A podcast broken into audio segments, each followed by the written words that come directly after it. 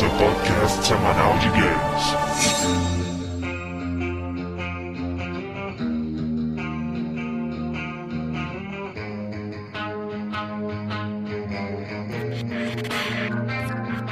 E apertem start! Está começando mais um round do podcast Downloading. Vamos aos nossos participantes. André, produtor de cinema responsável pela franquia Resident Evil Level 4. Minha filosofia de trabalho é regida pela máxima T-Virus é a resposta para todas as perguntas que possam existir. Aí, e o mesmo T-Virus. Fred, me faça qualquer pergunta da sua vida. Como é que fala cachorro em alemão? T-Virus. é verdade.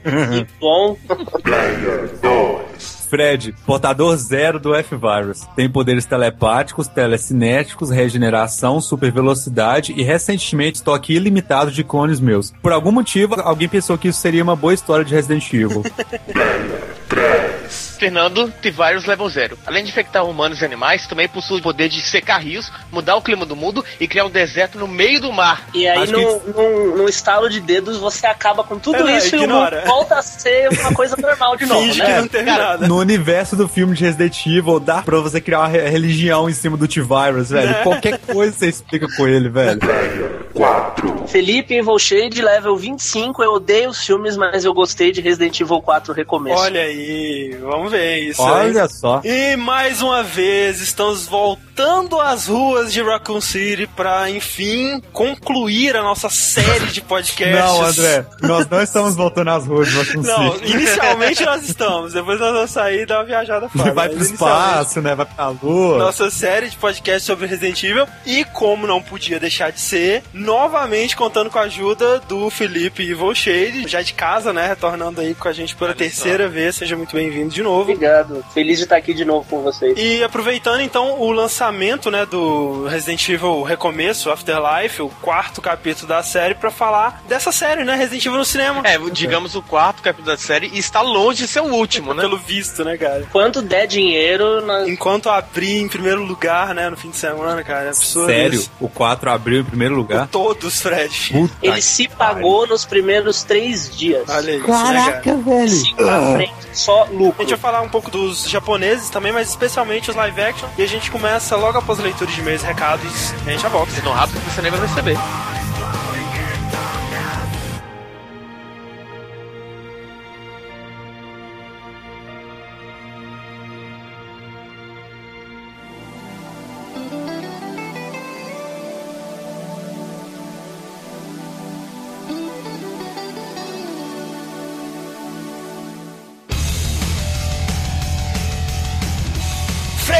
Sabe que hora é agora, Fred?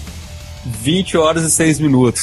E também é hora de ler os e-mails e recados. Uhul. Relativos ao cast de número 82, correto? Exatamente. Correto. O Halo Cast, né? Cara, mais uma vez, um orgulho, assim, da minha vida, né? De, de ter participado de um cast em que o resultado final foi que muita gente que não dava mínimo pra Halo passou a dar, né? Uhum. Vamos falar então é, de uma promoção. Olha só a promoção. Ah, olha aí, uma pequena promoção para você, jovem gafanhoto, que gostaria de jogar Halo Reach, mas você está pobre nesse momento, né? Que triste. Como eu faço para ganhar Halo Reach, Fernando? É uma iniciativa do blog Fisa Mail, né, junto com o Download e com o Super Controller. É a promoção Halo Paint, né? Você deverá fazer um desenho sobre os três blogs, o Download, o Fisa Mail e o Super Controller, como eles seriam no universo de Halo, três Master Chief, ou três Anéis do Mal, ou três whatever que você pensa que representaria os blogs. Ah, Fernando, mas eu não sei desenhar. Esses problemas acabaram, porque na verdade o que a gente quer é somente você ter um desenho e mandar pra você poder participar, porque não é uma avaliação sobre o melhor desenho, vai ser um sorteio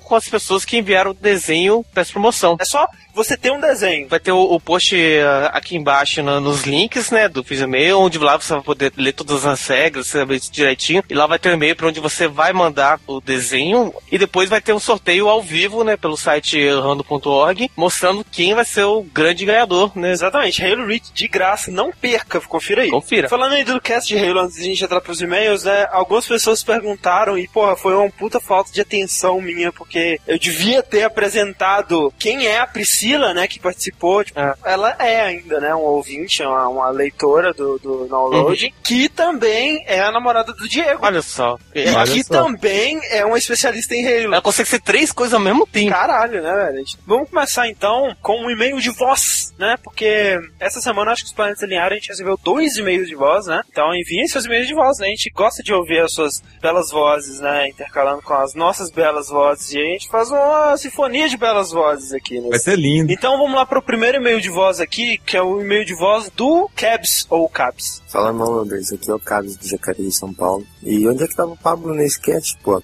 Ele o maior fanboy de Halo que eu conheço. Ele com certeza ia trazer muita coisa pro cast, ia completar muita coisa que vocês falaram. Eu, eu queria falar que o cast foi excelente. E esse Halo Reach, eu tava vendo uns vídeos, algumas matérias sobre ele, e me interessei em jogar. Foi bom escutar esse cast, porque assim, eu já me inteirei um pouco da história, que pelo que eu vi é bem complicada. E no mais é isso. Um abração pra vocês e um abraço especial pro Pablo, que eu gosto Muito obrigado, Cabs, pelo seu e-mail de voz. Obrigado. Mas sobre o Pablo, né? Muita, cara, muita gente Muita perguntou onde está o Pablo nesse cast. Pô, Halo, né? Uma das franquias preferidas do Pablo. Acredite, a gente tentou, velho. A gente tentou fazer o cast no horário que o Pablo pudesse participar, porque tá muito difícil encontrar o Pablo, velho. Ele tá muito, muito ocupado. esse último ano. Acontece que deu uma epidemia de, de Pac-Man, sabe? E ele, como um bom fantasma que é, tá fugindo loucamente de um milhão de Pac-Mans pelo Rio de Janeiro. Então, mas não se né, desesperem, porque ele ainda tá vivo. Ele tá vivo, a gente vai tentar trazer, tipo, a gente vai continuar insistindo sempre que tiver um, um cast que a gente acha que ele vai acrescentar como era o de Halo, né? Uhum. A gente vai tentar trazer ele, mas, né, assim, assim como já tiveram épocas que, pô, o Fred não pôde participar, É verdade. todo mundo, né? Todo mundo tem um- umas épocas de, de ausência, A né? época que o André não pôde participar e o site acabou. É, eu não posso muito bem ter uma época de ausência, né? Uhum. mas a gente torce pra que as coisas se estabilizem e que ele possa voltar a participar, porque a gente também tá sentindo muita falta, né? Então, vamos lá pro nosso primeiro e-mail normal, primeiro e-mail de texto aqui, É, o Fred. primeiro e-mail é do Fábio Rodrigues dos Santos, 29 anos, de Santo André, São Paulo. Longos dias e belas noites, Lourdes. Muito bom o round sobre Halo. As opiniões de vocês são exatamente as minhas sobre essa série espetacular. Tem um headshot de vocês quando vocês disseram que o Halo de Halo 1 foi encontrado ao acaso. Não é verdade.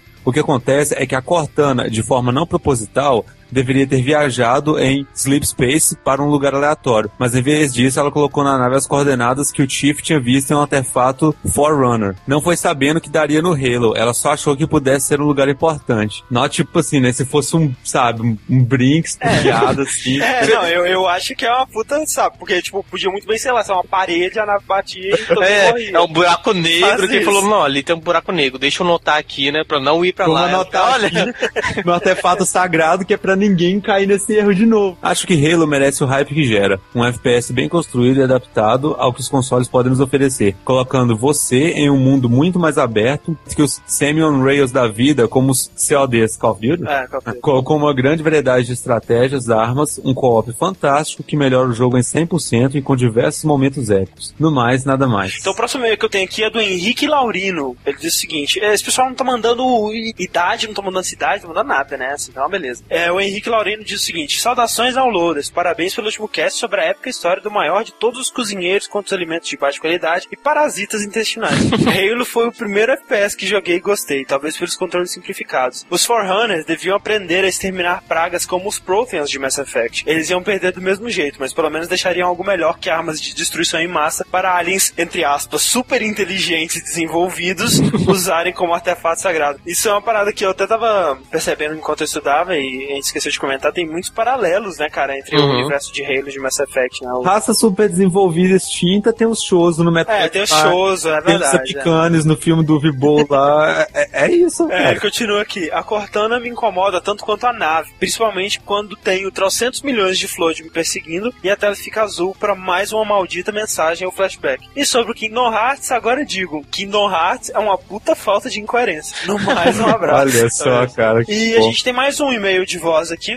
Fala aí, galera do Download, aqui quem tá falando é Ricardo Augusto, sou de Porto Velho, Rondônia. E primeiro eu queria parabenizar vocês aí pelo retorno triunfal do Download, depois desse ato que deixou todo mundo maluco aí, babando, com vontade de escutar algum cast bom sobre videogame. Segundo, pegando aí a, o último cast sobre Halo, primeiro eu tenho de confessar que eu sou um pouquinho fanboy da série, tanto é que um, uns detalhezinhos pequenos me incomodou bastante no decorrer do, do cast, que foi a pronúncia de vocês. Vocês estavam falando Flood o tempo todo sobre a raça lá. E não é Flood, é Flood. Assim, bem como o nome da franquia, que não é Halo, é ou Halo ou Halo, que é a pronúncia em, em português do Brasil ou em inglês. Tirando esses detalhes fanboysísticos, o cast estava muito bom. E já pegando essa carona do FPS, do Halo, vamos aproveitar aí o, o hype que tá tendo em Portal 2, eu queria perguntar de vocês se vocês pretendem fazer algum cast sobre Half-Life, Half-Life 2, que já tá em um grande rumor que o, o episódio 3 tá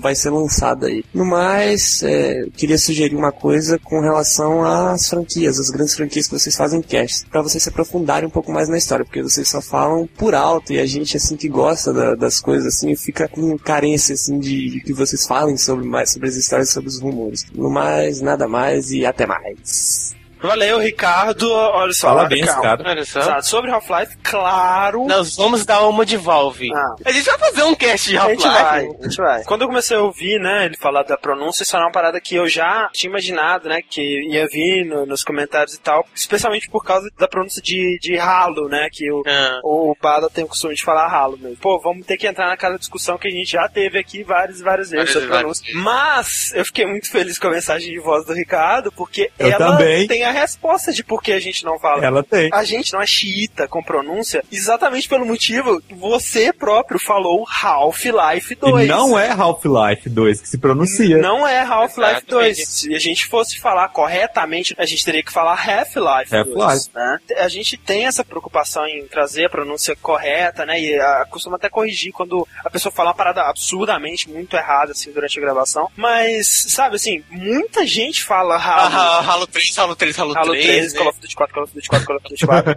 então, assim, todo mundo entendeu do que, que ele tava falando e quem somos nós, né? Nós faladores de Half-Life, de Street Fighter. Quando, enquanto a gente fala e a pessoa sabe, consegue identificar que jogo é, É, enfim, e sobre o lance que ele falou lá, né, de se aprofundar mais nas histórias e tudo mais, a gente tenta encontrar um equilíbrio, né, porque sempre que a gente faz um cast absurdamente pesado em história, a gente recebe críticas, e quando a gente não faz, a gente também recebe críticas, então a gente tipo, nunca vai agradar todo mundo, né. É, e, e sem contar que se a gente realmente for na história a fundo, o cast acaba ficando muito extenso e muito pesado. Sim. Aí, Então tá, então vamos pro nosso último e-mail aqui, Fernando. então, nosso último e-mail, sorteado, foi Elisandro Scarpato. E aí ele diz aqui: apenas tinha visto alguns vídeos de Halo e não achava muita coisa. Na época do lançamento de Halo 2 para PC, tentei jogar Combat Evolve e me diverti algumas tardes com ele. É, o Combat Evolved é o, é o Halo 1, né? Vou confessar que não me apeguei à série. Sempre dou preferência a jogos com co por causa da namorada. Zeramos o Gears of War, jogamos um pouco de Left 4 Dead e algum tempo atrás o Halo 3. Foi uma experiência diferente do Gears, porque não nos apegamos à história, então achei o jogo bem mais ou menos. Depois de cast, com certeza vou dar uma chance ao Wars, ou DST e Reach. Queria até deixar aqui que, como ele, eu também foi um dos que só jogou Halo 3 e eu joguei, sabe, desligando o cérebro e matando todo mundo, me diverti muito, mas não realmente não prestei atenção na história, mal sabia Ninguém, né, cara? mas o cast serviu muito bem pra isso, cara. O cast esclareceu muita coisa que eu não entendia, né? Aí ele termina aqui. Valeu demais. E, cara, você não tem noção de quão bom é ter de volta esse podcast. Podemos sentir o carinho que vocês por eles e por nós. Oh. Oh. Sim, nós temos carinho por todos os nossos ouvintes, exceto os que são idiotas. Nós somos demais mesmo. É. tá, então, desenhos, né, cara? Assim, essa Olha semana só. passada, acho que o pessoal ele tá acostumado ainda com o nosso antigo schedule de podcast, né? Que saía na segunda, na terça. Então, assim, o que aconteceu Ah. semana passada foi que a gente gravou os, os e-mails e aí no dia seguinte chegaram basicamente todos os desenhos sobre o cast. E eu imagino que essa semana vai acontecer a mesma coisa, porque não tinha chegado quase nada até agora, né? A gente tá tentando gravar sempre os e-mails na quinta-feira, pra gente poder editar a tempo e deixar tudo pronto no sábado, porque, cara, não vai lançar um cast depois de sábado, é sábado, dia Uhum. oficial do nosso Dia podcast. Cara, é sábado até mudarmos, pra não ser mais sábado. Mas não, é- não, cara. não, mas enfim, temos aqui alguns desenhos relacionados ao cast de Kingdom Hearts, né? O Felipe Provenzano mandou um desenho do, do Sora fazendo psicanálise. Né, o, o Abicão é o, o psicólogo. o psicólogo. Nós também temos o, o desenho do Felipe Legion Raab, que é relacionado à, à leitura de e-mails. O cara fez o desenho da leitura de e-mails do cast de, Legal, de, cara. do cast Kingdom Hearts, eu acho, né? Que foi sobre aquilo que a gente falou do Diego ser o nosso agente Splinter Cell, né? Que a gente envia pra fazer missões, se der errado a gente nega a existência dele. Foi muito legal. né? Pedro Lima mandou pra gente um sobre o Download News de algumas É. semanas aí, eu não sei mais qual, acho que foi o primeiro que a Sobre gente gravou, na verdade. o vergonhoso momento em que o André defendia o Robin. né? Não acho que foi vergonhoso, vocês não conseguiram me entender. Mas o que, o que interessa nesse desenho pra mim é que ele colocou em prática o que eu disse sobre a Keyblade, né? velho? Que É muito fácil você desarmar a Keyblade. Aham. E enfim, o André Miller, né? O cara que fez aquele desenho foda do Kratos sorrindo. E quando a gente entrou no, no hiato, né? Ele modificou aquele desenho e fez um Kratos chorando. que foi igualmente o mais bizarro ainda. Muito bom. É, muito bom. E ele mandou pra gente um do Rebirth, né, cara? Um abicão lobo style. Ficou muito foda. Eu, eu queria ter um bicão desse, ele ficou tão legal. É, excelente, então esses foram os nossos desenhos, né? E como você já deveria saber, o downloading está entupido de atrações. Tem gente até nos comentários falando assim: caraca, eu não tô conseguindo me adaptar ao ritmo das atrações do download, porque toda vez que eu entro aqui. Cara, é escala industrial. sabe? Escala industrial. O que interessa é que amanhã, domingo, nós teremos mais um Download News. Se você não está acompanhando, você está perdendo, porque o Download News, nosso podcast de notícias, nosso podcast de discussão gamer, né, de modo geral. Exatamente. Ele está sendo gravado ao vivo todos os domingos às nove da noite, né? O pessoal tá curtindo muito, assim, tá coisa de nos comentários, o pessoal falar que vai tomar o lugar do podcast principal e tudo Nossa mais. E uma coisa que aconteceu é que nós recebemos, né, do- um pacote. Eu não sei se eu posso dizer quem mandou, assim, eu vou confirmar com a pessoa antes de dizer o nome dela, mas aí já fica o agradecimento absurdamente gigantesco aqui. Mandou pra gente kits de brindes da Synergex, né? Uhum. Então, a gente vai premiar no Download News kits de brindes contendo coisas como camisetas de Bioshock 2, CDs de trilha sonora de GTA 4, posters de GTA, munhequeiras de FIFA e outras coisinhas assim, né? Brindezinhos pequenos, é um kit de brindes desses brindes que... E pra você concorrer a esses brindes, basta você enviar por e-mail, não deixe no comentário, pelo amor de Deus, senão vai dar um problema absurdo. Mandem por e-mail um telefone de contato, que a gente possa entrar em contato com vocês, de preferência diretamente, sem ter que falar com a, com a sua mãe antes, sei lá, coisa do tipo. E no, no assunto ponha participação no Download News, pra gente conseguir identificar bem fácil o seu e-mail. Exatamente. A gente vai te ligar, a gente vai fazer um- uma pergunta, um quiz bem rápido. Se você acertar, você ganha o nosso kit, né? Basicamente o Rapadora Fone, né? Do pessoal do cinema com Rapadora. E, mas lembrando que é ao vivo, todo mundo vai estar ouvindo você. Bom você não fazer feio. A sua honra será manchada em escala Exatamente. nacional. Mundial. Então, Fernando, para fechar a nossa leitura de e-mails e recados, nós temos um recado muito importante para vocês, ouvintes. Muitíssimo importante, né? Vocês ouvintes que clamaram pelo nosso retorno, nós precisamos de vocês, assim, hardcoremente. Demais, é, é aquela coisa, não só de você, mas da sua mãe, do seu cachorro, da sua tia, de qualquer pessoa que você vê na rua, do mundo inteiro. A EGW, né, a revista, né, e o site começou a fazer uma enquete sobre o qual o melhor blog de games do Brasil. A gente não tava lá inicialmente, né, nossos queridos, amados fãs pelo Twitter começaram a pedir, pedir, pedir, e aparentemente vários outros blogs que também não tinham sido inclusos começaram a pedir. Eles decidiram paralisar as votações, né, colocar todos esses outros blogs lá e recontinuar na segunda-feira. Então, segunda-feira, dia 27 do 9, nós vamos relembrar vocês pelo Twitter, pelo site, se você está ouvindo esse podcast. E nós sabemos quantos de vocês estão ouvindo esse podcast. Exatamente, nós estamos monitorando cada um de vocês. A gente sempre recebe e-mails assim, né? Pô, gostaria de retribuir esse trabalho que vocês fazem e tudo mais. Cara, essa é a sua chance, velho. E olha só, o, o mais legal é que o- esse reconhecimento que a gente teria mais seria graças a você. Você está colocando o download lá em cima. E esse reconhecimento vai trazer maior visibilidade, maior visibilidade vai trazer mais visitas, mais visitas vão trazer mais anunciantes, e anunciantes vão fazer a gente dominar o mundo! Uhul! Então votem na gente. Votem na gente, por favor.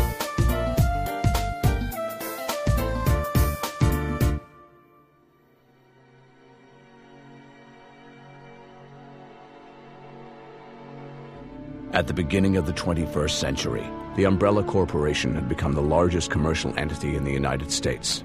Its political and financial influence is felt everywhere. In public, it is the world's leading supplier of computer technology, medical products, and healthcare. Unknown even to its own employees, its massive profits are generated by military technology, genetic experimentation, and viral weaponry.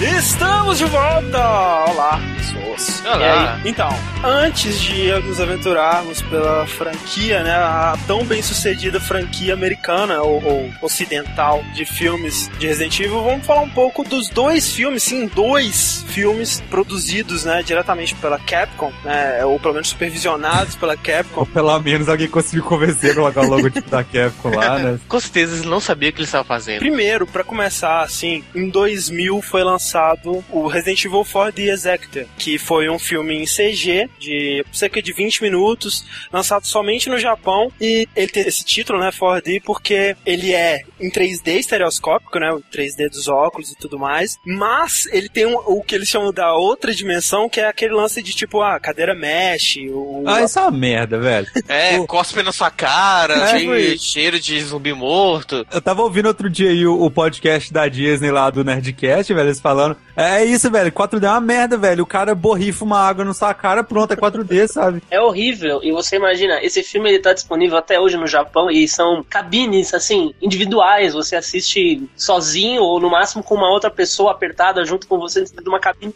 minúscula. E, meu. É porque deu de- dinheiro por muito pouco tempo, né? Logo o pessoal desistiu de assistir e eles tinham que continuar fazendo as cópias renderem dinheiro, né? E não tinha como você manter uma sala gigante. É uma coisa muito trabalhosa, né? É, é É. porque o filme 4D ele é uma atração, ele não é só um filme. Isso. Então é complicado você manter aquilo por, sei lá, semanas, meses no mesmo lugar. Exato, E totalmente perde a graça, né? Quando você percebe que, tipo, não é big deal, sabe? Que é uma parada que, sei lá, você pode ter em casa e tal, meio que te tira a magia do negócio, sabe? É, e assim, esse filme, né, existe uma certa apagação de pau pra ele, assim, porque, tipo, ele foi por muito tempo uma parada absurdamente rara, exclusiva do Japão e tal. Hoje você encontra até no YouTube, né, assim, por ser bem Ah. No curtinho. nosso canal do YouTube tem legendado. Olha aí, a gente sinal. vai linkar aqui, hein. Eu não vou dizer que você tem que ver, mas, tipo, tá lá, sabe? Então veja. Não, vale a pena, vale a pena. Ele não é um filmaço, mas é bem legal. O problema é que é aquela coisa que envelheceu, cara. Você vai ver a- aqueles gráficos quase vomitando. Envelheceu demais, velho. Mas, assim, pra 10 anos atrás era uma coisa foda. Até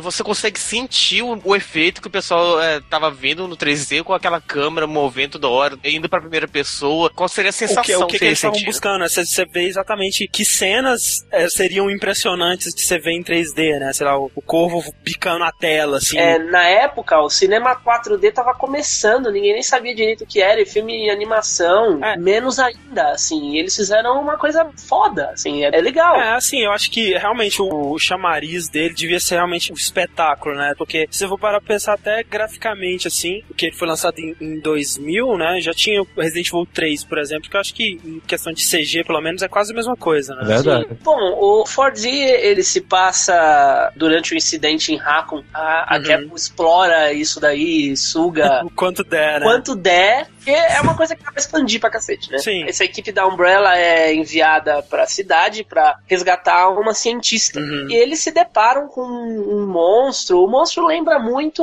os Uroboros, inclusive, do Resident Evil 5. É. Cara, me lembrou muito um monte de galho de árvore vermelho.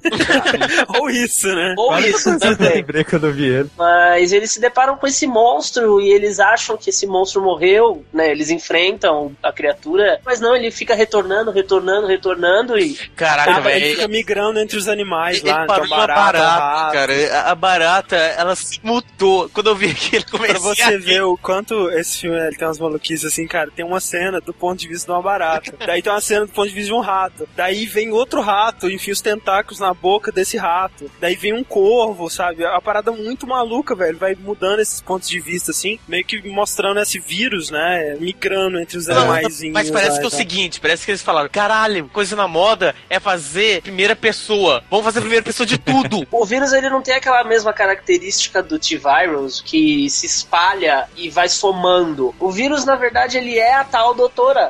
Então ela morre e ela passa pra barata e ela passa pro rato. É, vale dizer que esse vírus é uma parada nova, né? Nunca foi foi explorado É. em outro lugar, né? Não. É como se fosse um organismo pensante, né? Uma entidade. Exa- Uma entidade, você definiu. Tipo, os caras chegam no armazém, né, procurando pela doutora, que ela tinha um radar. Aí eles veem uma caixa de frutas, assim, sabe? E aí o cara vai pegar uma fruta, porque é óbvio, né, assim, você tá numa operação militar, você vai pegar uma...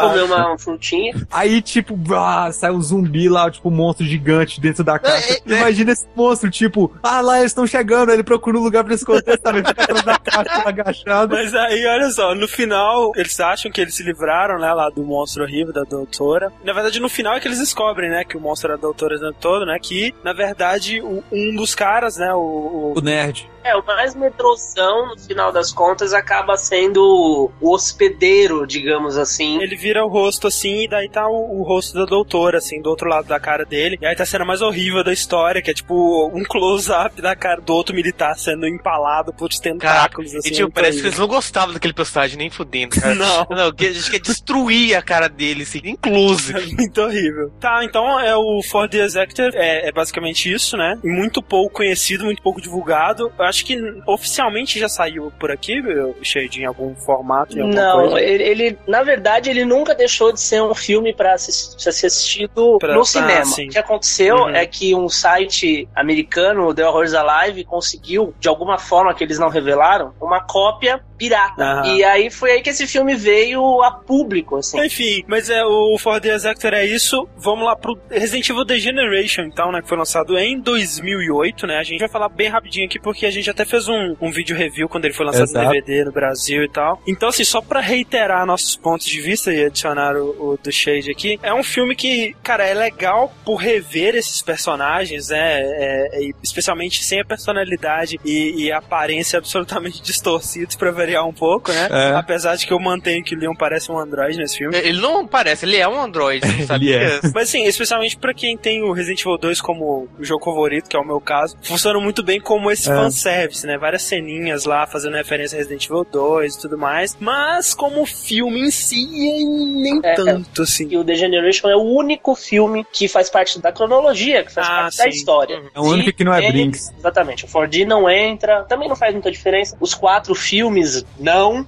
E- Como não? A Alice tem todos os jogos aí. Eu tava todo esse tempo tentando juntar ele na história, né? do- do É droga. As pessoas caso mandam do- e-mails pra gente perguntando em que jogo, cadê a Alice? Caraca, cara. quem é essa pessoa. Eu, eu gosto do The Generation, eu, eu tenho um carinho. Talvez tenha a ver também com a, a forma como a gente cobriu esse filme no review. assim. Apesar de ter muitas falhas e ser uma história meio vazia, assim, Pois é, é, eu acho que, assim, que nem tava falando, tipo, se tirasse o elemento do Resident Evil dele, sabe, eu ia achar uma animação, assim, bem simples, sabe, uma animação realmente, como dizem, direto de uma CG de videogame mesmo, né, e assim, a história não é tão interessante, os personagens não são, não, evoluem tanto, os diálogos Não, eles não, não são tão evoluem. bons assim. Uma coisa interessante de ver é como a gente tem expectativa maior pra filme, né, cara? Porque em comparação com os jogos, né? Porque se essa história, exatamente essa história, do jeito que ela é contada nesse filme, fosse um jogo, daria um ótimo jogo, sabe? E, e o contrário também é verdade. Tipo, se você pegasse a história do Resident Evil 1, por exemplo, se ela fosse contada exatamente como ela é contada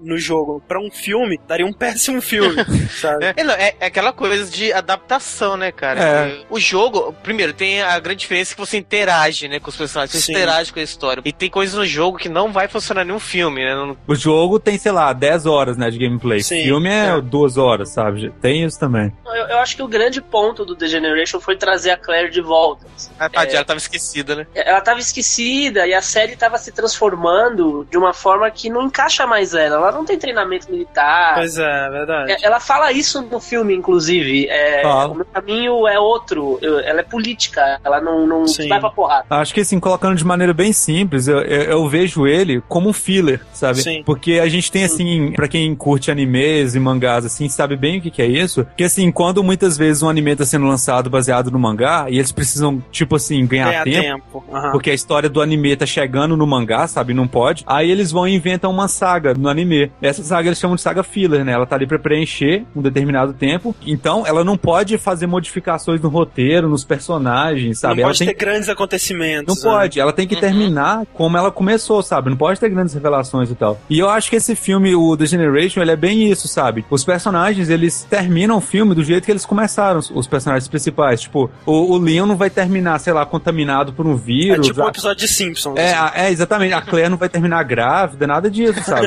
Não, e, e isso tem a ver também com o meio, né? É um filme, não é um jogo. Eles criaram uma história que qualquer pessoa pudesse entender. Como adaptação, eu acho ele bom, sabe? Justamente porque os personagens estão lá da Exato. forma como Uhum. eles são no jogo. É a Claire, velho. Não tem como você discutir, sabe? É a Claire, ponto final, sabe? Tá igualzinho. Dubladora, É. o estilo. é Então, bem- assim, por- E também é o Leon exatamente como ele tá no jogo, né, cara? Aquela jogabilidade de tanque. Você para, vira pro lado e anda. A gente não tinha assistido o filme ainda, e a gente fez uma entrevista com o dublador brasileiro do Leon, que é o Felipe Grinan, e ele falou que foi dificílimo dublar o, o, o Leon porque ele não articula. e ele fala que ele tentou, assim, dar um mínimo de emoção pro personagem pela voz, porque a animação não colaborava.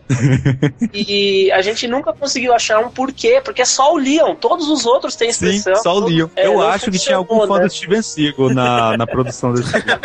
O The Generation, ele começa pouco depois do Resident Evil 4, mas ele não tem tanta relação com nenhum dos jogos, assim. Ele é uma Aham. história independente. Se passa numa cidade chamada Harvardville, onde acontece um incidente dentro de um aeroporto. Um Uhum. avião com todos os passageiros infectados acaba caindo nesse aeroporto. Sim, é, é- é legal falar que, ah, embora ele se passe depois do 4, não é Las Plagas, né? É T-Virus. É, T-Virus é, novamente. ameaça. E essa coisa de. O vírus é uma arma biológica que está sendo usada por terroristas mesmo e tem ataques ao redor do Uhum. mundo. O exército sabe como lidar com isso. Eles isolam o lugar, eles fecham todas as pessoas lá dentro, infectados ou não. E a Claire tá lá dentro. Resident Evil é uma série feita de coincidências. Claro. É. E por coincidência, o Leon é o cara enviado pelo governo para entrar Exato. dentro do aeroporto junto com dois agentes e resgatar as pessoas. E tipo, daí né? E por coincidência, o Wesker era o faxineiro, sabe?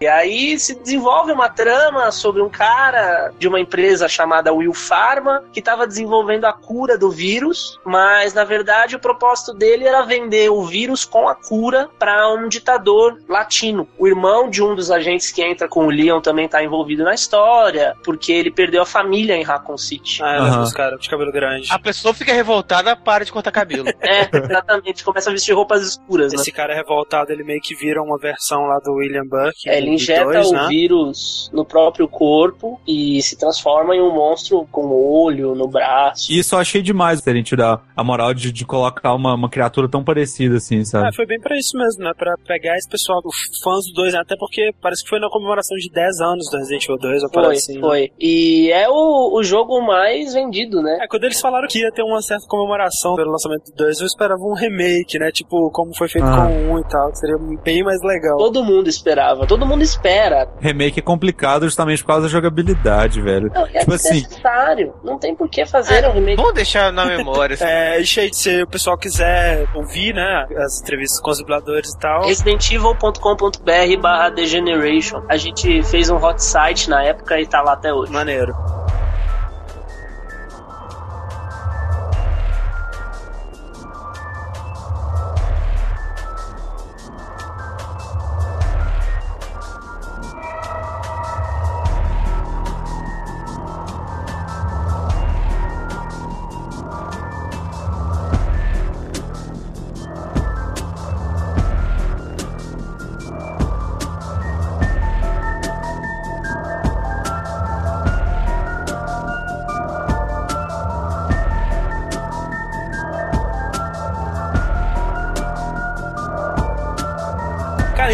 antes da gente falar de Resident Evil ou o Hóspede Maldito, que até é uma tradução legal, assim, eu acho que. Não. Tipo. Não.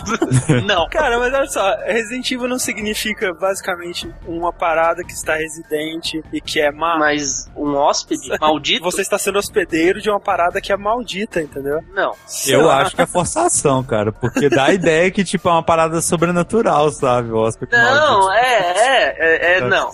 ok, então, tá, eu tô sozinho nessa. Então, antes da gente falar sobre o que foi o filme mesmo, né, de 2001, cara, George Andrew Romero, o pai de todos os zumbis, sabe? Se você tem Resident Evil, se você tem qualquer jogo de zumbi, você deve muito pro George Romero. É, o, o Jorge Romero na época trabalhava pra New Line, que é o estúdio responsável pelo filme do Mortal Kombat, pelo filme do Máscara, vários Senhor dos Anéis. sucesso dos anos 90, Senhor dos Anéis, exatamente. E ele foi convidado Uhum. em 98 pra dirigir os comerciais do Ah, Resident sim. Evil 2. Aqueles live action que só saíram no Japão, né? Exatamente. Nisso ele também foi convidado para escrever um roteiro e posteriormente dirigir o primeiro filme. E ele fala abertamente que Resident Evil é o game favorito dele. Olha só, cara. Que ele não joga videogame, que ele joga Resident Evil. Que é, é até curioso porque, pô, Resident Evil é cheio de referências a vários filmes dele, né? Sim, sim. E ele é muito ressentido até hoje por ter perdido esse Uhum. trabalho, porque a história oficial é que o roteiro dele era muito distante. Isso é demais, cara. Olha só, ele foi demitido do projeto porque, abre aspas, não tinham conseguido capturar a essência dos jogos e a Capcom temia a reação dos fãs a um script que era tão diferente da franquia. Caraca, velho. Pois é. Que desculpa, hein? Só que o roteiro dele tá disponível na É, internet. não, é uma maluquice foda mesmo, cara. É uma merda. O Chris era tipo um jardineiro, sei lá, uma parada É um assim. índio. Ele é um índio, ele tem um falcão de estimação. É o do Fighter. É, Ok, a Capcom tem razão. Ia ter o elenco realmente do pessoal lá do incidente das montanhas lá e tal. O Chris como protagonistas, os dois teriam um, um caso amoroso, né? Sim. Tá todo mundo lá, tem a traição do Wesker, tem tudo. Só que eu faço a relação assim, por exemplo, os personagens são todos mostrados da mesma forma que o Carmen é mostrado, ou a Claire ou o Chris nos filmes do Paul Só o nome, né, cara? Eles estão lá, mas não são os personagens. A minha cena favorita, no mau sentido, desse roteiro do Romero é o momento em que eles enfrentam a planta Uhum. e eles matam a planta e tá o Richard no meio deles e o Richard vai mexer em uns tentáculos da planta e não é um tentáculo, é a cobra.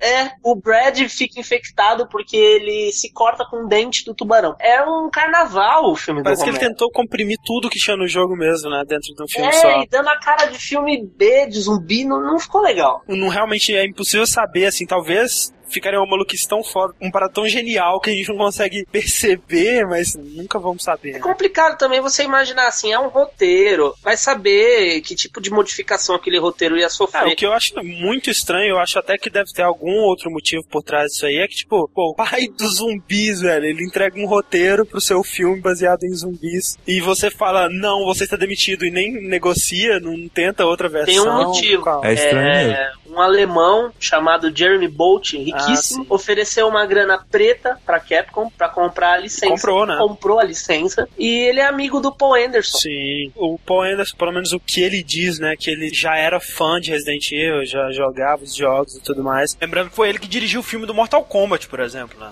E aí, quando a licença caiu nas mãos dele, né, ele, ele ficou super animado em dirigir o, o filme e acabou sendo o diretor, né, e eu acho que o roteirista também do primeiro, né? Ele é o roteirista de todos e dirigiu todos, o primeiro olha isso. e o quarto. Sabe, ele tem um grande problema em se firmar numa ideia, né? Não, agora eu vou fazer isso. Não, agora esquece tudo que eu falei antes, eu vou fazer isso. Não, agora eu vou fazer isso, sabe? Agora é ele. Anderson, ele é uma criança, sabe, com muitos brinquedos. E não sabe com o que brincar. Ele brinca um pouquinho com cada um. Resident Evil 5 vai muito começar com astronauta, velho. Era só o que me faltava, hein? o Fred, não, não dá ideia, Vai cara, ver, você vai ver. O primeiro filme do Resident Evil. Eu queria que vocês me dessem uma nota de 1 a 10 pro filme enquanto adaptação de Resident Evil e enquanto filme, assim, esquecendo que é um filme de Resident Evil. O que, que você acha, Sheila? É, enquanto adaptação, nota 8. E enquanto filme, nota 7. Eu falaria exatamente o contrário. Quanto adaptação, umas notas 7, assim. E quanto filme, nota 8, 8,5. É, o meu também ficou assim, Fernando. Eu daria 7 pra adaptação e como filme 8. Fred? Ahn, 7 como adaptação, talvez a tipo 6,5, sei lá, sabe? 6,5 como adaptação assim. E como filme 7,5 assim, sabe? É, assim, particularmente eu gosto muito, assim, desse primeiro filme. É aquele lance, né? Nesse primeiro filme ainda dava pra você imaginar que fosse uma história no universo dos jogos. Sim. Claro, se você for parar pra pegar e analisar todos os fatos e tudo mais, você vai ver que muitas coisas não batem, né? Mas dá pra você imaginar na sua cabecinha que tá acontecendo em paralelo aos acontecimentos do jogo, né? Outra história. É, até porque ele não, não tem uma noção de tempo muito boa. Aham. Você não sabe exatamente quando aquilo acontece. E ele não, não se envolve com as questões do jogo. Não tem nenhum personagem do jogo ali, né? No máximo que você vai ter é um, um cara chamado Spencer. É, mas na verdade Eu acho- não- ele é Spence. Não- Ele não é, É, o, ele é o Spencer. Spencer. Uma coisa que eu achei muito legal no primeiro filme, e que assim, nem é tão presente, assim, nos jogos mesmo, mas eu achei interessante, é aquela coisa de mostrar o lado mega tecnológico da Umbrella. E para mim só deu certo no primeiro. Você ter essa impressão, assim, que a Umbrella tá em todos os lugares e, e tal, sabe? Eu achei isso muito legal no filme, velho. É que o segundo virou uma megalomania, né? Tudo é da Virou. Umbrella. Tudo, cara. Tudo é da O Umbrella. Umbrella é, governa o mundo, né? Não, ele- eles têm um satélite, cara. O que eu achei que os outros filmes pecou foi tentar pegar, fazer alguma referência, mas colocar só por colocar, sabe? Uhum. Tá? Sim. Ah, existe esse personagem, joga ele aí. Existe É. essa coisa, joga Não, ele aí. existe esse personagem com esse nome, joga ele aí. Vomita esse nome no filme. Tá bom. E já no primeiro filme, eles só criaram a ideia, né, da Umbrella, do T-Virus, do- e criaram uma história em cima. Por isso que é, é o meu preferido. do- Isso é dos muito bem. quatro. Eu, eu, eu acho que o único que é bom, né? Tipo, porque foi bem feita essa transição desse lance da Umbrella, do lance de Raccoon City, lance da infecção e tudo mais, pro E, filme. e- e até o roteiro mesmo, né? A história por trás, eu achei uma história interessante, assim, uma história. O que eu mais gosto nesse filme são as referências ao jogo, que não é uma coisa que é esfregada na Uhum. sua cara, igual no segundo e no terceiro e no quarto em menor escala. Sim. É, você tem o cachorro pulando por uma janela. Isso. Só que é no outro contexto. Até a citação a cinco tiros pra derrubar um zumbi, eles fazem. Não, a, a melhor referência de todas que tem nesse filme, cara, eles vão passar pelo corredor do laser, os corpos ficam lá. Quando eles voltam, os corpos não estão lá mais. Sim, Eu acho que não foi intencional. então, é, isso é muito bom. Nos outros, não. Vamos fazer uma cena igual? Por quê? Vamos. Não interessa, vamos fazer igual. É, não, Mas- não faz sentido. Tudo bem, assim, é é legal você modificar algumas coisas, você até se dá na liberdade de criar coisas novas, assim, pra você fazer um filme legal, ter uma estética boa e tal. Mas, tipo, tudo dentro de um limite, né? E eu acho que o começo do fim, pra mim, tá logo no primeiro filme. Quando a Alice vê o cachorro, aí o cachorro vai pra cima dela e, tipo, ela pula e dá uma mega voadora e regaça o cachorro, Cara, sabe? mas em retrospecto, isso é tão legal, sabe? Tipo assim, em comparação com o que ela vai fazer ainda, isso é, É tão... legal mesmo, mas eu acho que ali começou a dar errado, sabe? Ali É, já- é porque o filme mesmo, ele não se propõe a ser um filme de terror, ele é um filme de ação, sabe? É, com um pouquinho de suspense, né? Não, mas o realmente- primeiro, ele, ele é mais um filme de suspense do que um filme de ação. Sim, bem E aí mais que tá, os velho. outros. né? Se aquela mulher lá não fosse tão motherfucker assim, eu acho que ele seria muito mais de suspense, porque você teria limitação dos personagens. O filme tem uma hora e meia e nos primeiros 40 minutos você não tem nenhum zumbi. Exato, você, você Uhum. fica esperando Você alguma fica coisa. E tenso, antes né? de Só aparecer o primeiro zumbi, metade da equipe já morreu, né, cara? Na parte dos Exato. lasers lá. Uma coisa que eu percebi, né, com adaptações de games né, pro cinema, elas tendem a dar mais certo exatamente quando você não tenta transpor uma história de um jogo pro filme, sabe? Quando você tenta criar alguma coisa naquele universo, como foi o caso de Silent Hill, que eu acho que foi uma, uma bela adaptação, sabe? E Final Fantasy, né, também. Quando você tenta pegar um universo que existe, naquele universo você criar uma história nova, sabe? Com personagens novos, porque aí você não tá se prendendo a uma história que existe, a erros que você pode cometer. E foi o que eles fizeram. Eu acho que, por mais que, pô, podia ter sido também muito melhor, claro, mas a sequência de abertura desse filme eu acho sensacional, eu acho impecável, sabe? Tipo, da narração lá falando da Umbrella, Uhum. do cara operando a máquina lá com a trilha do Marilyn Manson, É que eu acho muito foda legal, demais. Todo o lance lá na colmeia, né, na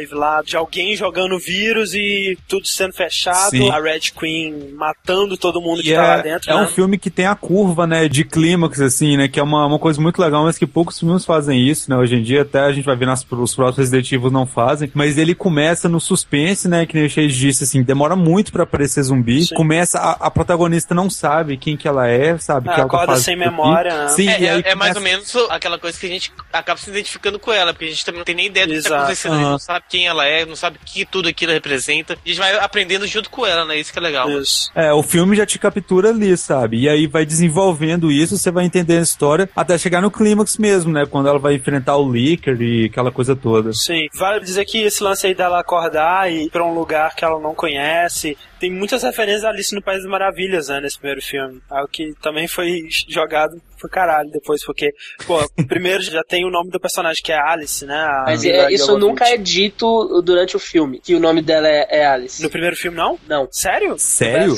É, assistam novamente. Caraca! Bum! Nunca falam o nome dela. Você só fica sabendo que o nome dela é Alice nos créditos. Que isso, cara, que assustador, eu não sabia. Vou ver de novo aqui e falou pra vocês, tchau. E o slogan do segundo filme é Meu nome é Alice. E eu me lembro de tudo tipo quem, quem, quem é Alice? Quem é você? Tem algumas referências ali Alice das Maravilhas, tipo, tem a, a Alice, que embora apareça no, nos créditos ainda é Alice. Ela vai o quê? Vai entrar por um túnel subterrâneo e sair num lugar onde coisas absurdas vão acontecer, coisas irreais vão acontecer, né? E daí nesse lugar tem, pô, tem a Red Queen, a Rainha Vermelha, né? Que é o computador. Você pode comparar os personagens, por exemplo, o Kaplan, que é o cara ele que tenta é, suicidar. Ele é o, o, hacker lá, ele é o cara que desliga a Red Queen. Isso. Ele é, digamos, o coelho, né? Porque ele é o cara que tá sempre preocupado com o tempo, tipo, vamos sair daqui, vamos logo, vamos logo, sabe? Você pode dizer que o, o Spencer, ele é o, o gato, porque você não sabe qual é a dele, sabe? Você não sabe se ele é seu amigo, se ele é seu inimigo. E ele tá sempre sorrindo. Ou isso. Você tem a White Queen mais tarde. É. Ele não abandonou isso de tudo. Sabe? A White Queen é no que? No 2? É no terceiro. Tem uma série de referenciazinhas, mas é tudo muito superficial também. É não, não dá pra entender ao certo o porquê que. Qual é? Não, não, acrescenta nada à história, digamos Qual assim. é a dele? Exato. Deve ser, sei lá, o livro favorito dele. Ou então, tipo assim, vou fazer meu roteiro parecer um pouco mais inteligente, vou adicionar essas. É, aí ele pensando em qualquer obra assim, né, que vem na é, cabeça. É. Mas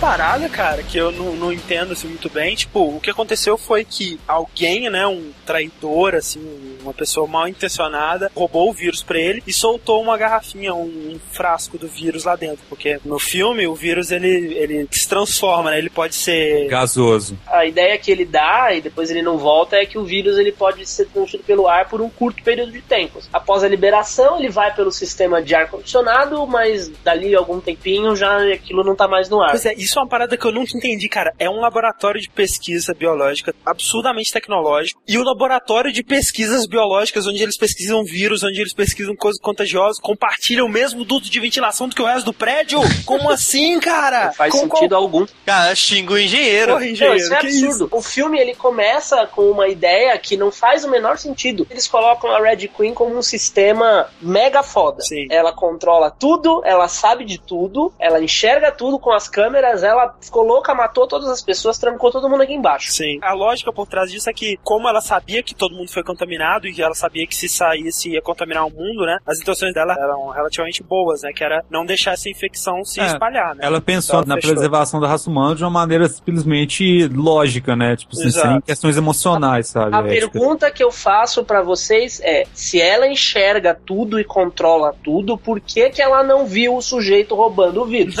Por que, que ela não ativou o Mega Alarme? E pior que isso, fecha a instalação com o Mega Alarme e a Umbrella manda uma equipe de soldados, de, de ranks, né? Que não tem ideia do que aconteceu lá embaixo. Cara, você tá me dizendo que você tem um computador que é uma inteligência artificial, com a projeção holográfica de uma garotinha de 10 anos, com sotaque britânico, Sim. mas que não tem internet pra passar pra Umbrella por, por YouTube, né, e-mail? Por o que aconteceu, cara. E aí eles mandam um pessoal, tipo, despreparado, sendo que, pô, a própria Red Queen já sabia que era possível zumbis e tudo mais, afinal de contas, é ela que explica isso pro pessoal, né? Então, assim, porra, Umbrella, qual é, sabe? Isso que eu falei, é, todo o mote do filme, o motivo que tudo acontecendo não faz sentido. Eu tenho certeza que se eles tentarem explicar isso em algum filme depois do primeiro, eles vão falar que, tipo assim, ah, porque na verdade a Umbrella estava usando aquela tropa como cobaia, sabe? Toda aquela pra colmeia de 15 testar a trilhões de força. dólares que gastou pra construir, sabe? Era um mero É. teste. Quem diz que alguém se importa com explicação? É aquilo que eu falei, ele é uma criança. Ai, vai ser legal se um monte de soldados entrarem pela janela. Pela janela, tocando Marilyn Manson. É. Cara, vamos fazer essa mulher acordar pelada. Caralho, velho. Eles têm alguma tara. Não, mas Ela- ele tem tanto que ele casou com ela. Ele casou com ela e quis falar: Olha, mundo, olha minha mulher. Porque todo filme de- coloca a mulher pelada no. Ela no- sempre aparece pelada no filme. Mas ela acorda, né, sem memória, numa mansão. Outra referência aí, né, da, Exato. né, da casa, né, do... É, não, e o momento que ela acorda nessa mansão, né, ela explorando essa mansão, eu acho que é o momento mais Resident Evil, assim. Sim. Isso, ah, velho, isso foi bem trabalhado pra caramba. O filme ele faz muito bem o trabalho igual dos jogos, assim, que tá tudo calmo. Sim. De repente pula um negócio. Aí você lida com essa coisa que pulou em você e volta a ficar tudo calmo. Exato. Até, que você tem Até a próxima coisa que vai falar, né? Uma coisa que eles pecaram no filme é porque no filme você pode correr e atirar, né? Ao mesmo Ah. tempo. É. Mas, ó, o que acontece é que a Alice, né, e depois um outro cara que eles encontram no trem, quando eles estão pegando o transporte pra ir pra Colmeia, eles estavam. Outra coisa que não faz o menor sentido nenhum, cara. Eles eram agentes da Umbrella plantados como um casal nessa mansão pra proteger a entrada da Colmeia, cara. Porque eles não podiam colocar uma porta com um cadeado. Ninguém ia mexer lá, eu te garanto. É, tipo assim, um, um depósito abandonado, É, sei lá, qualquer sabe? Uma- coisa. Uma, uma Sei lá, empresa um- de papel lá em cima, alguma coisa do tipo, né? qualquer Ou, ou sei lá, né? tal- talvez uma fortificação com exército de verdade. Não, é muito mais legal colocar uma mulher gostosa que sabe lutar. E daí tem esse grupo da Umbrella, eles vão lá, eles abrem a colmeia pra ver o que aconteceu, e claro, dá toda a merda do mundo. Tem a, a cena dos lasers fantástica. Melhor cena do Melhor cena do filme. que também não faz o menor sentido se eu vou pensar por que, que tem um, um corredor com laser, sabe? Tipo, por que não, sei lá, jogar uma bomba, sei lá, um gás que vai. Tipo, Gás tóxico, né, velho? Tipo, É, porra. sai lá, Não, não, morreu, e- sabe? vai uma faixa reta de primeiro. Aí- Depois, duas faixas. Por que não coloca aquela rede primeiro e acaba com tudo? por que, que eles vão desligar mesmo a Red Queen? Na, na verdade, eles querem saber o que aconteceu ali, Aham. né? Eles precisam desligar a Red Queen porque eles acham que a Red Queen se transformou em assassina. Aí eles desligam a, a Red Queen e acaba sendo a pior coisa, né? Porque a Red Queen tava isolando todos os zumbis. Na verdade, ela era boazinha. Das Isso. Ao longo do filme você vai descobrir é que um dos caras que descem com eles lá, um cara que eles encontram na hora da invasão lá, que se diz ser policial, o Matt, né? Ele e a irmã dele, que tava trabalhando infiltrada na Umbrella, estavam pretendendo expor o que a Umbrella tava fazendo lá, expor as pesquisas biológicas e tudo mais. E a Alice era o contato da irmã dele, né? Ela que ia fornecer os códigos e o cara da quatro. Exatamente. E no, no começo você fica numa dúvida se a Alice traiu a irmã. É, é- é interessante que ela própria não sabe, né? Ela fica com medo até de falar o que ela sabe, com medo do que, que isso vai implicar ela, né? E quando ela se lembra de tudo, o Spence, né, cara, o o outro cara que também tava sem memória, também se lembra de tudo. E ele se lembra que ele é mal. Então ele tem que pegar o revólver e render É. todo mundo. Tipo, como você se lembra que você é mal, né? E cara? aqui, rapidão, por que, que ela perdeu a O memória? gás, o gás que foi liberado. Tipo assim, não faz o menor sentido o gás ter sido liberado na mansão também. Mas, mas é porque ela caiu e bateu a cabeça ou foi Não, o dizem gás que é por causa do gás esquecer? mesmo, né? O, Não, o E só ela esqueceu, o resto do mundo achou tudo normal. O Spencer também não lembra das coisas. É. E aí a Red Queen impede que o resto do pessoal saia, porque tem uma pessoa entre eles que tá infectada, né? Que é a Rain, que é a Michelle Rodrigues, interpretando a Michelle Rodrigues pra Melhor melhor. né? personagem do filme interpretando ela mesma. Ela, ela- é tão É macho, cara. Acho que tem até uma cena meio de tensão sexual entre a Alice e ela. Assim, É, a Alice né? fala, né? Eu poderia te beijar agora. No final das contas, é, a Alice se lembra que tem o, o antivírus na mesma maleta onde tá o vírus. Sim. E fala: ah, a gente vai injetar o antivírus nela. E enquanto isso, o Licker tentando entrar na sala que eles estão, né? Nisso, o Kaplan desliga o mainframe de novo. E a hora que ele desliga o mainframe, eles conseguem abrir a porta e saem pouco antes do Licker invadir a sala. Exato. É, o Licker, né, o monstro mais famoso aí do Resident Evil 2 e tal. A aparência é idêntica, né, o que talvez impeça ele de ser um monstro tão legal foi o CG é bem tosquinho, né, nesse primeiro filme. Mas ele tem aquele papel do chefe que você vai enfrentar ele, no final ele vai sofrer uma mutação, virar uma parada maior e tal. Tudo bem que o Licker mesmo não tem dessa, né, mas... No trem é que ele surge e uma cena bem Resident Evil 2, né? Dentro do trem. Isso.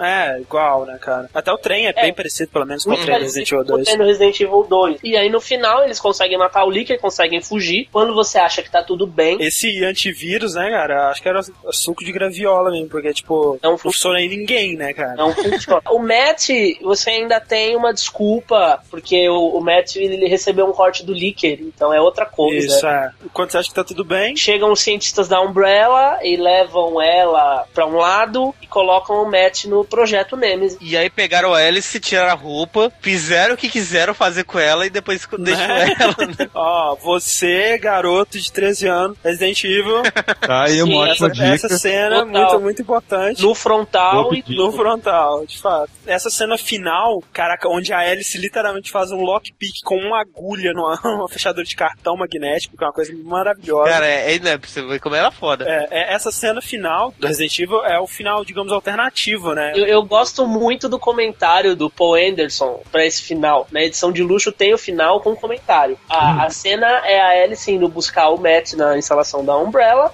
e ela saca uma arma, que é aquela metralhadora que ela usa no pôster. Aí ele fala assim: ah, porque nessa hora ia entrar numa cena toda em CG, onde ela ia disparar um míssel de dentro da arma e a ponta do míssel ia abrir e eu sair diversos mini mísseis que eu acertar rapidamente todos os soldados da Umbrella que estavam na sala. Cara, que bom que não fizeram isso. Por isso que eu digo assim, esse filme é muito bom como adaptação também, porque ele começa e termina sem a história dele ter realmente afetado a história dos jogos, digamos assim, sabe? Ele nunca entra no caminho da história dos jogos, porque ele começa isolado, né? Daí acontece o que aconteceu lá, tudo mais, e ele termina já durante os jogos, assim. Você pode imaginar que ele termina durante, pô, durante Resident Evil 3, digamos, né? Com a Alice saindo na cidade, a cidade já tá toda destruída, né? O jornal lá, bem fazendo uma referência claríssima aos filmes do, do George Romero, The Dead Walk, né? E tal. E ela pega um, uma shotgun, um carro do RPD, dos Stars lá, com o logotipo Tem todos do os símbolos. Né? Terminou com a cota limpa, digamos assim, sabe? Em relação Não, e. podia ter continuado dessa forma, né?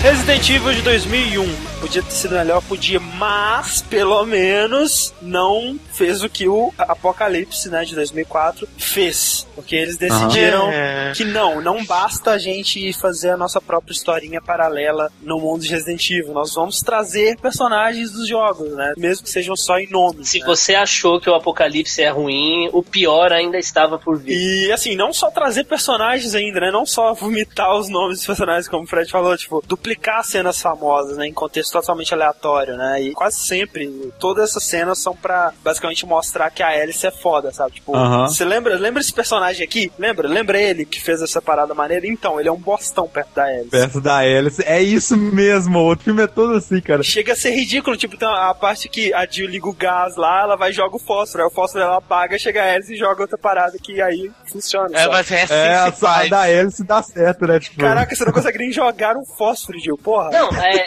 é, o, o primeiro filme é legal. O segundo filme vai bem até o momento em que a Alice entra pela, Aparece. pela igreja, pelo vitral da Isso, igreja. muito Isso. dito. A Jill, na hora que isso acontece, né? Primeira coisa que a gente tem que falar, na verdade, cara, é que roupinha da Jill. Ela chega na dele- delegacia chutando a porta e atirando pra todo qualquer lado com uma mini saia e um top. Não, olha só, Caralho, não velho, que essa ela- roupa faça muito sentido no jogo, mas no jogo você pelo menos imagina que, sei lá, ela tava numa balada e, sabe, no filme não, cara, no filme mostra ela vestindo, se preparando, sabe, tudo mais e... Ela sabia que tinha zumbi na cidade, ela chutou o balde, velho. Uniforme de policial, cacete. eu- Sair de piriguete na rua que ninguém vai É, dizer. ué. Aí tá lá aquela tensão lá, o Licker tá fodendo com todo mundo dentro da da igreja. igreja, né? aham. Entra a Alice, mata todo mundo e nem, nem, nem soa fazendo isso. Não, ela chega e fala assim, saiam da frente, sabe, seus amadores. Ela dá porrada no Licker, depois enfia a shotgun na boca dele, sabe? Cara, ela humilha os e caras, depois velho. ela joga a moto nele, a moto sobe a parede, ela tira na moto, a moto explode. E aí, a, e a lógico, Jill, né, na hora que a cena acaba, a Jill olha e fala, tipo, quem é você? Que que, que é isso? É, foi a mesma reação que eu tive quando eu vi o filme pela primeira vez. É, porque a gente tem que falar do conceito da Super Alice, né? Que começa aí no 2, principalmente, né? E vai ser expandido muito ainda, meu Deus do céu. Que é, que é basicamente o fato, tipo, no final do 1 fizeram experimentos com a Alice, né? E injetaram nela de vários de uma maneira espetacular que fez com que ela tivesse poderes, superpoderes, né? Super habilidade, super reflexos, super capacidade de ver através de um vitral de uma igreja, porque como é que ela ia saber onde que ela ia cair com a moto, caralho? E voar, né? E voar, porque como é que ela alcançou a porra do vitral? Imagina a logística que é você se jogar, tipo, quebrar um vitral e não acertar a Jill, por exemplo. Imagina acertar a Jill. É, não, imagina a gente cair em cima dos bancos da igreja, né, cara? É, eu acho que ela não tá muito preocupada.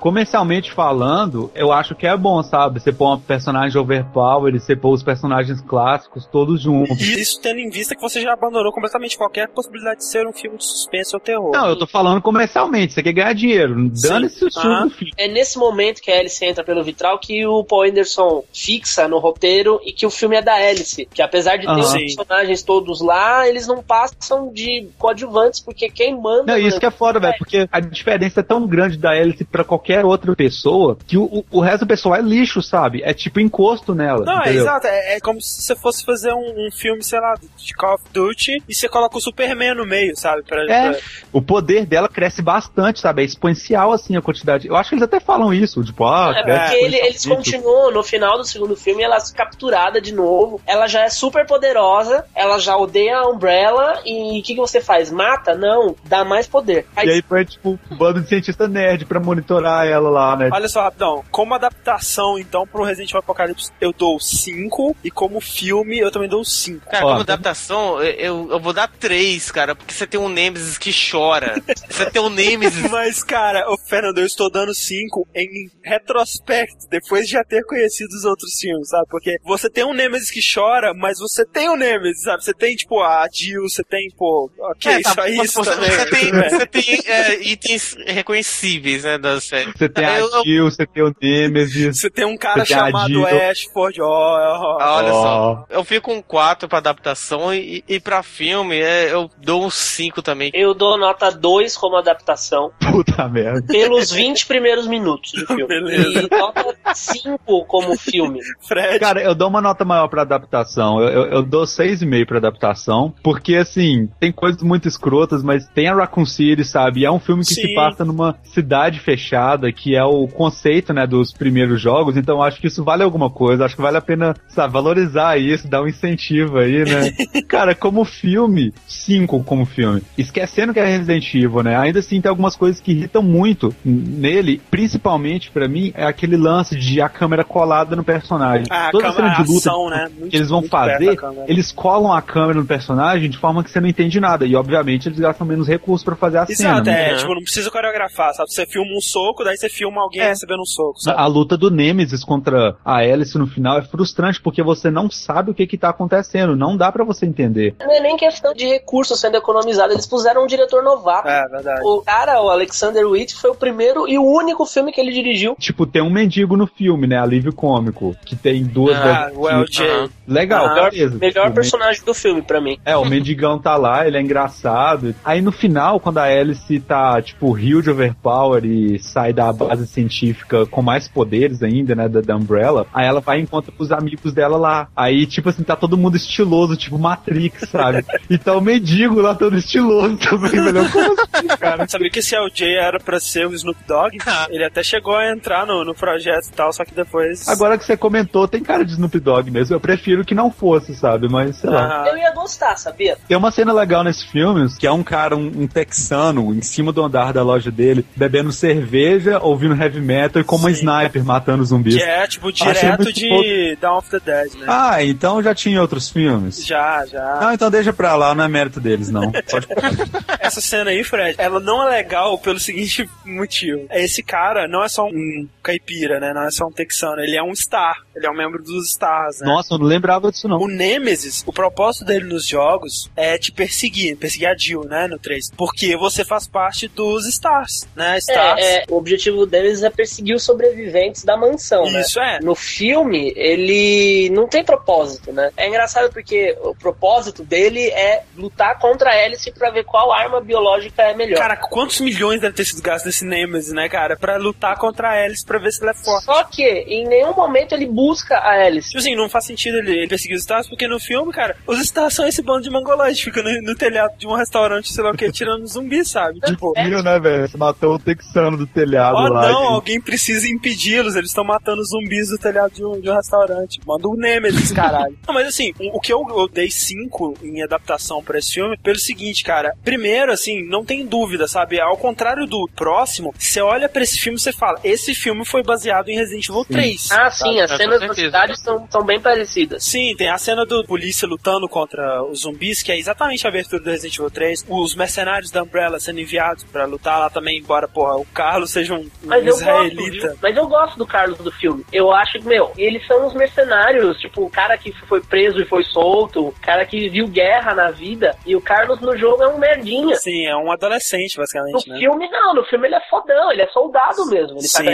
atirar, isso é. matar. Eu odeio a cara dele, velho. Eu não suporto aquele cara. Não, sabe o que, que é? Tipo assim, é pra você ver a ignorância americana sobre etnias, né, velho? O cara é um cara árabe, sabe? Um cara do Oriente Médio, É. fazendo um papel de um, latino, sabe? Carlos É. Oliveira. É. Carlos Oliveira, é. Pelo menos ele não fez sotaque, né? É. Aham. Mas a, a história é que eles estão em Raccoon City, são presos, a cidade vai ser destruída por uma bomba em breve, né? O único jeito que eles encontram de todo mundo sair vivo, sair a salvo da cidade antes da destruição, é ajudar o Charles Ashford. É, né? o, o, a- o Charles Ashford perdeu a, a filha dentro da cidade, porque a Umbrella tava retirando todo o pessoal importante de Raccoon, porque a coisa tava prestes a tomar uma proporção absurda, né? É, esse Charles é o, digamos, um dos criadores, né, do T-Virus. Ele é o criador o do criador. Ah. Ele é o criador do T-Virus e a filha dele tá na escola, então eles são resgatados assim separadamente e o carro onde a filha dele tá sofre um acidente e ela fica na cidade. A Angela é uma referência clara a Sherry, né, do 2.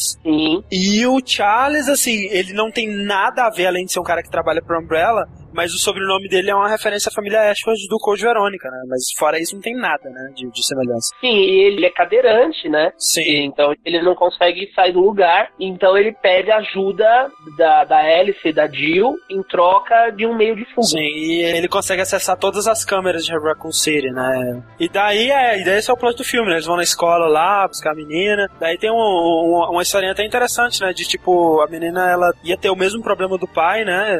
Na- nas pernas e tal. E ela tava sendo medicada com né, com a dose controlada. E isso tava regenerando as células, digamos, da- da- das pernas dela e tava fazendo ela ter uma vida normal, assim, né? É, Então- assim, no primeiro filme, o vírus tinha capacidade de ficar volátil, né? E tinha capacidade de fazer as pessoas perderem a consciência e virarem zumbis. No segundo, já é usado pra regenerar tecido e tal. Já tá crescendo, sabe? Você Não, vê não, que e ele regenerar. tá expandindo. Regenera tecido e te dá super habilidades físicas, super reflexo e super capacidade de enxergar através de vitrais de igreja. Por quê, né, velho? Tá, e aí, pô, tem a, a, luta contra o Nemesis, né? Que é o carinha, o Matt do, do primeiro filme. Aí, porra, cara, que, que patético, né, velho? O Nemesis já é um, um bichão de borracha gigante de plástico, horrível, né, velho? Ah, cara, aí, tipo, antes ele mostrava o Nemesis de longe, sempre fumaça, assim, tampando, É. ele tateando. Beleza, dá pra disfarçar. Agora, né, aquela luta... Ai, Dá cara... um close-up no Nemesis aí, dá aquele olhinho dele assim, lá no Sabe, fundo. É patético, É porque ridículo. ele tá lá, quero matar a Alice. E aí o, o Ken vira pra ele e fala assim: Ah, isso é um lixo. Boa é você, Alice. É. Isso daí é, é um refugo de merda.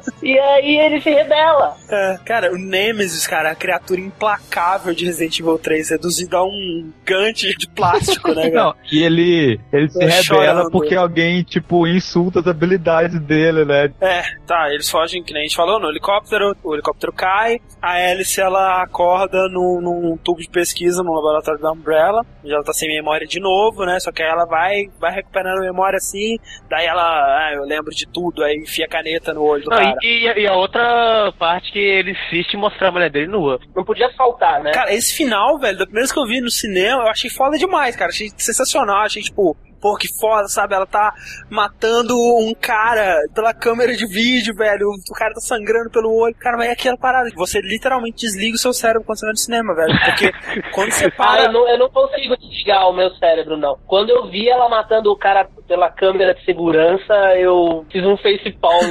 é, Porque, tipo assim, quando você para um minuto pra pensar, velho, não faz o menor sentido, né? Primeiro, Não. já, já é forçado você querer aceitar que o T-Virus, que regenera as células mortas, faz as células ficarem mais fortes, faz o cara ficar super, com habilidades super-humanas, mas tudo bem, porque afinal, pô, no jogo tem isso, o Wesker é isso, basicamente, né? Mas, porra, velho, poderes psíquicos, cara? Como assim? T-Virus te dá poderes psíquicos? Não, não, poder psíquico não, cara. Olhar 43, né? olha, olha pra câmera, dá um sorrisinho e o cara se derrete todo.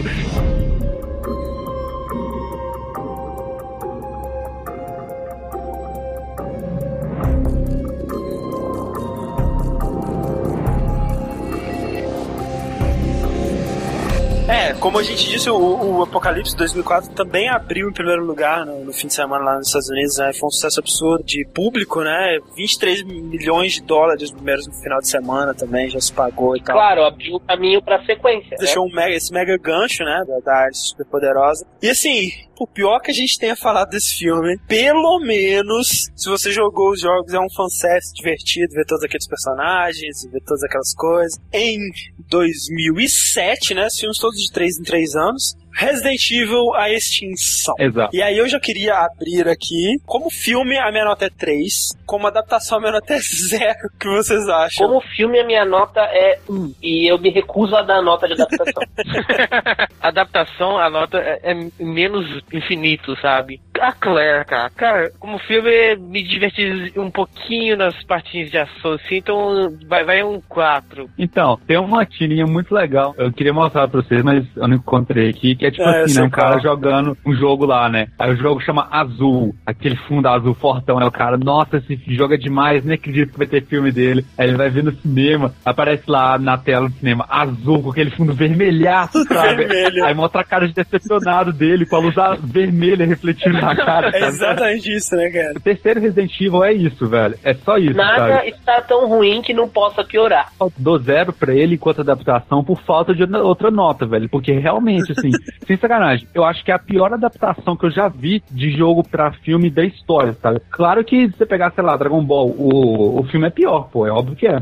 Não. Mas, assim, tem esferas do dragão, sabe? O filme do Dragon Ball tem o Goku. Tem o Shenlong, que por mais que seja uma lagartixa, tá lá, né? Tá lá. O filme do Resident Evil Extinction não tem nada de Resident Evil. Me expliquem o que é ou quem é a Claire Redfield em Resident Evil Extinção. É só uma A- pessoa com que se chama Claire Redfield. Né? Eles pegaram a primeira atriz que eles viram na frente, porque aquela mulher não tem nada a ver com a Claire, em qualquer aspecto que você conseguir pensar. E ela tem orgulho de dizer nas entrevistas que ela não faz pesquisa. Ela não faz pesquisa. Deu pra perceber, né? Ela tem um nome e, e, sabe, só. Só. Ou eu tenho uma teoria, velho. É. Se você pegar esse filme, voltar no tempo e, e mostrar ele pra qualquer pessoa, sem o nome Resident Evil, eu acho que a pessoa não descobre que aquele filme é Não uma adaptação de Resident Evil. Não, não No máximo, ela vai perceber: olha só, esse filme fez uma homenagem aos personagens, dando Tá fazendo uma iguais. referência. Tem um cara de óculos escuros que chama Wesker, é um Ai, curioso. Deus. Ah, não, não. Desculpa. Pô, que ator nojento, velho. Aquele cara é pegajoso, velho. É muito escroto. é. Horrível, horrível. Puta empolado foda. Horroroso. Nem fudendo que aquele cara é loiro natural, velho. Nunca. Ei, né? Aqueles spray que você usa no Halloween. Só pra fechar minha teoria aqui, e outra coisa também. Se você voltasse no tempo e lançasse esse filme como, sei lá, o Deserto dos Mortos, a Capcom nunca ia processar Nunca. filme, cara.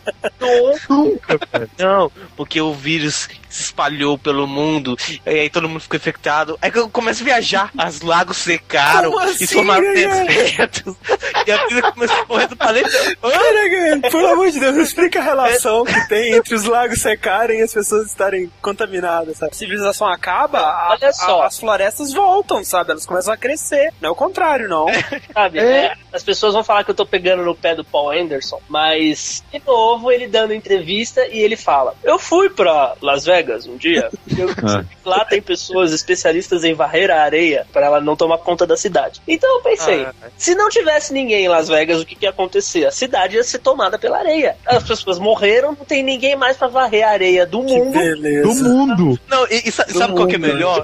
Na cabeça dele deve ter alguém na beira de todos os lagos varrendo a areia, né? Sim. Porque É, senão ele ninguém deve varrer ter a areia e pensado, o não. lago Se é acaba. assim com Las Vegas, obviamente é assim com o mundo inteiro. Deve ser por isso que minha mãe varria a casa e tal, sabe? Deve ligações. O pessoal fala, nossa, tá cheio de areia, que que é isso? Ai, Claire, faz cinco anos que ninguém tá aqui. Ou seja, faz cinco anos que ninguém varreu. Cinco, Cinco anos que Não, ninguém varreu? Cinco anos, o mundo acabou, velho. Como assim, cara? Outra, v- vamos, vamos mudar o tópico escroto aqui. Os zumbis. Os zumbis. Não, não são zumbis de Resident Evil. Eu vou copiar a piada do meu amigo Ku, que é do site também, e dizer que eu quero uma caixa sem fundo.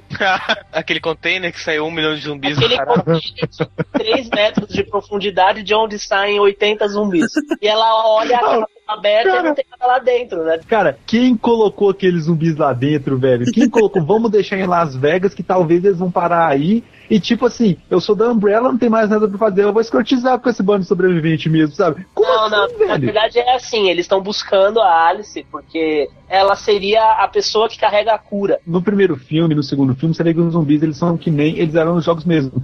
São os caras lentos, são os caras, tipo, com olho branco, com a pele meio desmanchando e tal, sabe? Sim, Tipo, machucados, né? Mordidos, sangrando e tal. Exatamente. E no terceiro filme, ele ignorou agressivamente isso. No terceiro filme, o zumbi corre, mas na coragem pra cima de você, sabe? Ele, ele vai, tipo, no gado, assim. Não é aquele cara lento, lerdão, mais não. E, tipo, ele é uma múmia, sabe? Corroído. Sim. Tipo, ele, ele não é mais aquele cadáver andando, não, sabe? Ele é um caveirão mesmo, velho. No 3, né, no Extinção, é o momento da gente começar a questionar as motivações da Umbrella, porque, tipo, eles querem capturar a Alice pra usar o sangue dela pra desenvolver a cura, né, e ou domar os zumbis, né? Que é o que o, aquele cara tá tentando fazer lá, domesticar os zumbis e tudo mais. Que também é um- uma cópia descarada de um outro filme de zumbis aí, que o Fred até comentou uma vez e tal. Ah, é. Mortos. Fred dos Mortos, né? Eu não sei, tem alguma coisa dos mortos aí, que os nomes são Ah. todos iguais, que, que tem aquela cena do zumbi aprendendo a fazer Sim. as coisas, sabe? E aí ele revolta e mata a galera. É igual, cara, é É igualzinho. igual. Mas aí é o seguinte, tirando o fato, né, cara, de que, pô, no 1 já tinha o antídoto lá pro Tivários, sem o sangue da Alice, sem nada, que Não. tinham, conseguido fazer. Tirando o fato de que eles têm um estoque de 2 milhões de hélices clonadas nas empresas dele, né, também. Vamos supor que eles capturam a Alice, que eles desenvolvem a cura pro T-Virus e ou conseguem domar os zumbis. Cara, o que que eles fazem a partir daí? O mundo acabou, caralho! O que que eles vão fazer, sabe? Tipo, é tipo o Lula Molusco no episódio do papel, sabe? Do Bob Esponja. Cara, ele ficou o episódio inteiro atrás do papel. Ah, eu quero papel, eu quero brincar com papel. Quando ele pega o papel, velho, não tem nada pra ele fazer com o papel. É bem isso mesmo. que nem eu falei, assim, eu acho bom retomar isso agora. Eu falei que eu achei legal, tipo assim, o, o avanço tecnológico que mostrava lá na, na Umbrella no primeiro filme. Obra de engenharia construída assim, as escondidas e tal, sabe, gigante. Sim. No segundo filme, você vê que a Umbrella ela é uma empresa surreal, porque ela tem, tipo assim, milhões daquilo espalhados pelo mundo. Quem que sustenta isso, cara? De onde que vem energia, água pra esses lugares? Quem que paga aqueles funcionários, velho? Não Porque, aliás, de conta, tem cinco anos que não varrem ao mundo, então é, tem uma coisa errada.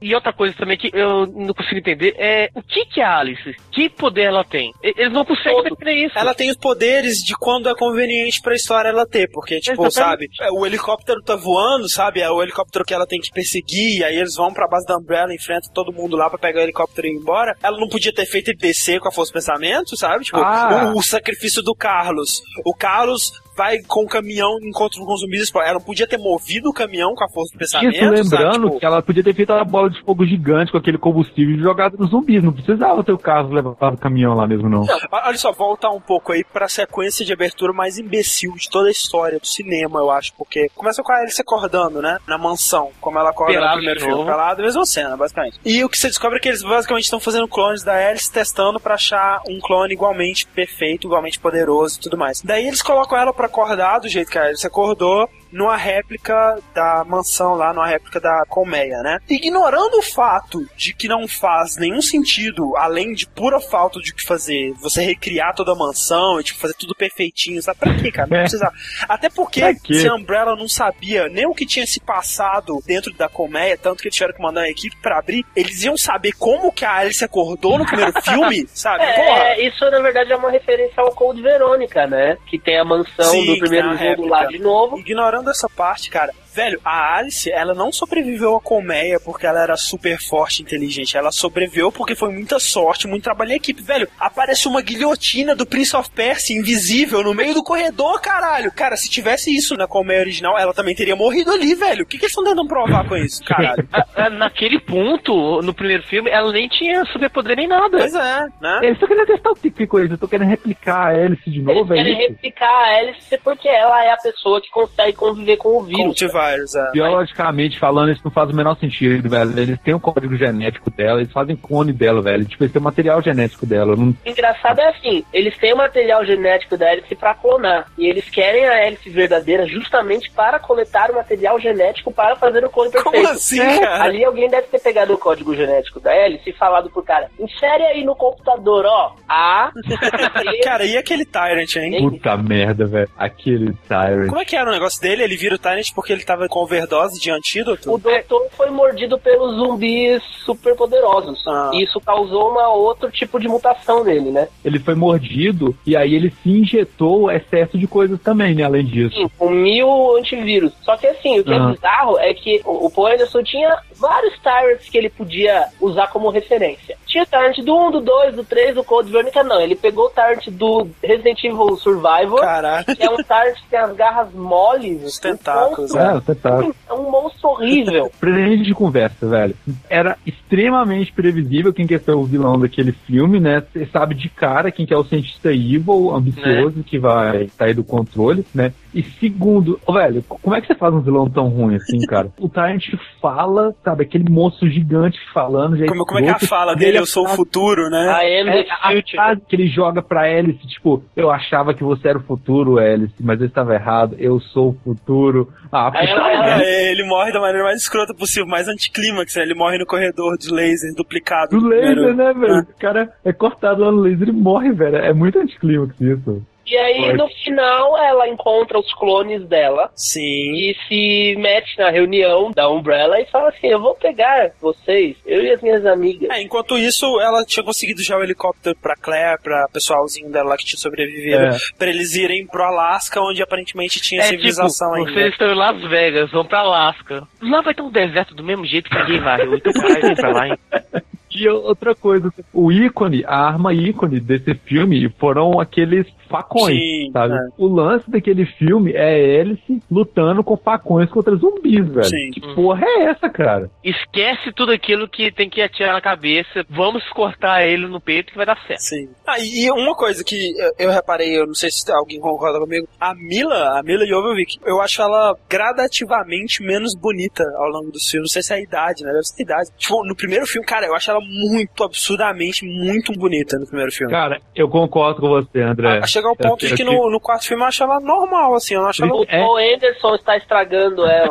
Como ele está estragando sugando a vida dela, né, cara? Eu senti muito esse contraste, porque eu fui ver o quarto filme pensando na Alice do primeiro e do segundo, sabe? Eu, nó, a Alice Sim. era muito bonita, não sei o quê. Eu fui ver ela lá, cara, eu, tipo, pô, eu achava que ela era mais do que isso, sabe? A gente falando da Claire, da Claire, da Claire. Uma nota, nesse filme, a Claire não solta um pio sobre ter algum irmão, parente, família. Ah, jamais. Jamais. Mais uma vez, né? Primeiro lugar na bilheteria, mais 20 milhões no primeiro fim de semana. E principalmente com Extinction, né? Que fechou a trilogia, que deveria ter sido o último, né, velho? Não, Aham. eles alardearam isso, inclusive, até o momento. Assim, não faz sentido, porque o Paul Anderson sabia o final que ele tinha dado pro filme. E ele alardeava que o filme era o último. Sabe, até aí, o primeiro também poderia ter sido o último. É aquele tipo de coisa que, tipo assim, você deixa um gancho, mas é meio que um gancho que fica na imaginação do público imaginar o que aconteceu. Você não necessariamente precisa. Se o primeiro filme tivesse fracassado comercialmente, pra mim já tinha terminado, sabe? Terminou ali, aquele final, por mais que dê imagem à continuação,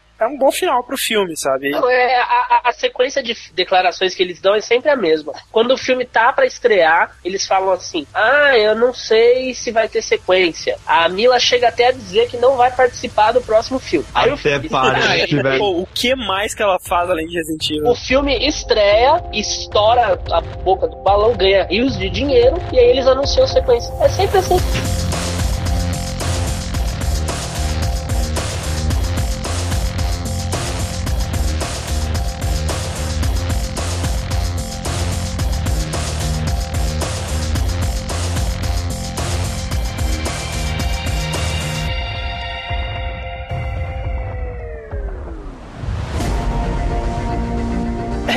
Resident Evil Afterlife foi lançado aqui no Brasil o quê? Semana passada, né? Feira passada, dia 17. E acho que todo mundo aqui assistiu, né? Então, assim, eu não quero nem notas, eu quero saber se vocês gostaram do filme. Mas, sinceramente, eu gostei do filme. sabe? Eu achei que tem uma- algumas inconsistências de, com a própria história, assim. Não puxou bem pra adaptação, mas como filme, filme fechado, assim, eu achei um filme divertidinho, sabe? Melhor que o Extinction. Melhor. Mas não era muito difícil fazer isso também. Pois né? é, é aí que eu acho. Quem achou esse filme melhor, assim, achou esse filme divertidinho, legalzinho, é porque a expectativa tava tão baixa, mas tão baixa depois do Extinction, né, cara? Que qualquer coisa É. que eles fizessem já.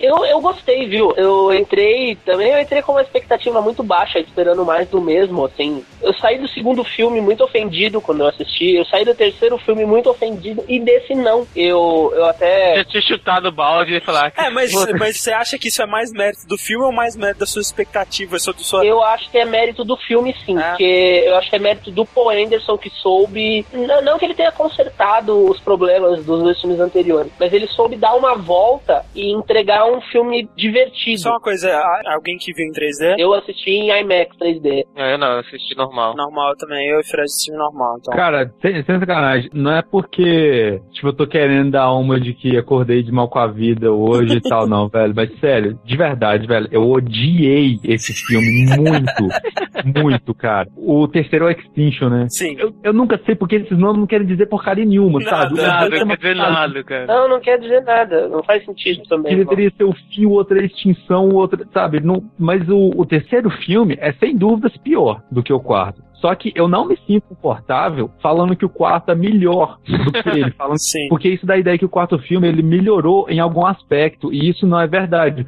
O quarto filme ele é horroroso, só que ele é horroroso de maneiras diferentes, porque são dois filmes muito diferentes, entendeu? Tipo assim, eu acho que eu saí com a, a ideia assim, é um filme ruim? É, mas eu entrei esperando ver um filme muito ruim e eu me diverti com algumas cenas de ação. Então eu, eu acho que eu saí com um saldo positivo desse filme, eu tive essa sensação. Eu, eu me diverti rindo do filme, sabe? Exato, cara, mas a aí que dica tá. que eu dou pra vocês, assim, tentem assistir em 3D. Vocês vão mudar de opinião. O filme foi feito pra ser visto em 3D. Assim, eu não tô querendo defender nem nada do tipo. Mas tem muita coisa ali que não faz sentido se você assistir a versão normal. E tem muita coisa que não faz sentido nem assistindo em 3D também. né? É, não, mas Ah, tipo assim, sim, eu, mas eu tava comentando com o Fred, tipo, dava pra você ver claramente quais cenas estavam sendo feitas pra você ver os detalhezinhos em 3D, tipo a cena em câmera lenta lá no helicóptero explodindo, tipo a cena do, do, do banheiro lá, chovendo. É, tipo, tal, só sabe? faltava um aviso, né? Se você ainda não pôs óculos, coloque agora, sabe? É, pô, foi feito com a tecnologia lá do do James Cameron e tudo mais, com as câmeras dele, ao contrário da maioria dos filmes que é adicionado o 3D na pós-produção, né? Então, assim, eu imagino que o 3D dele seja superior.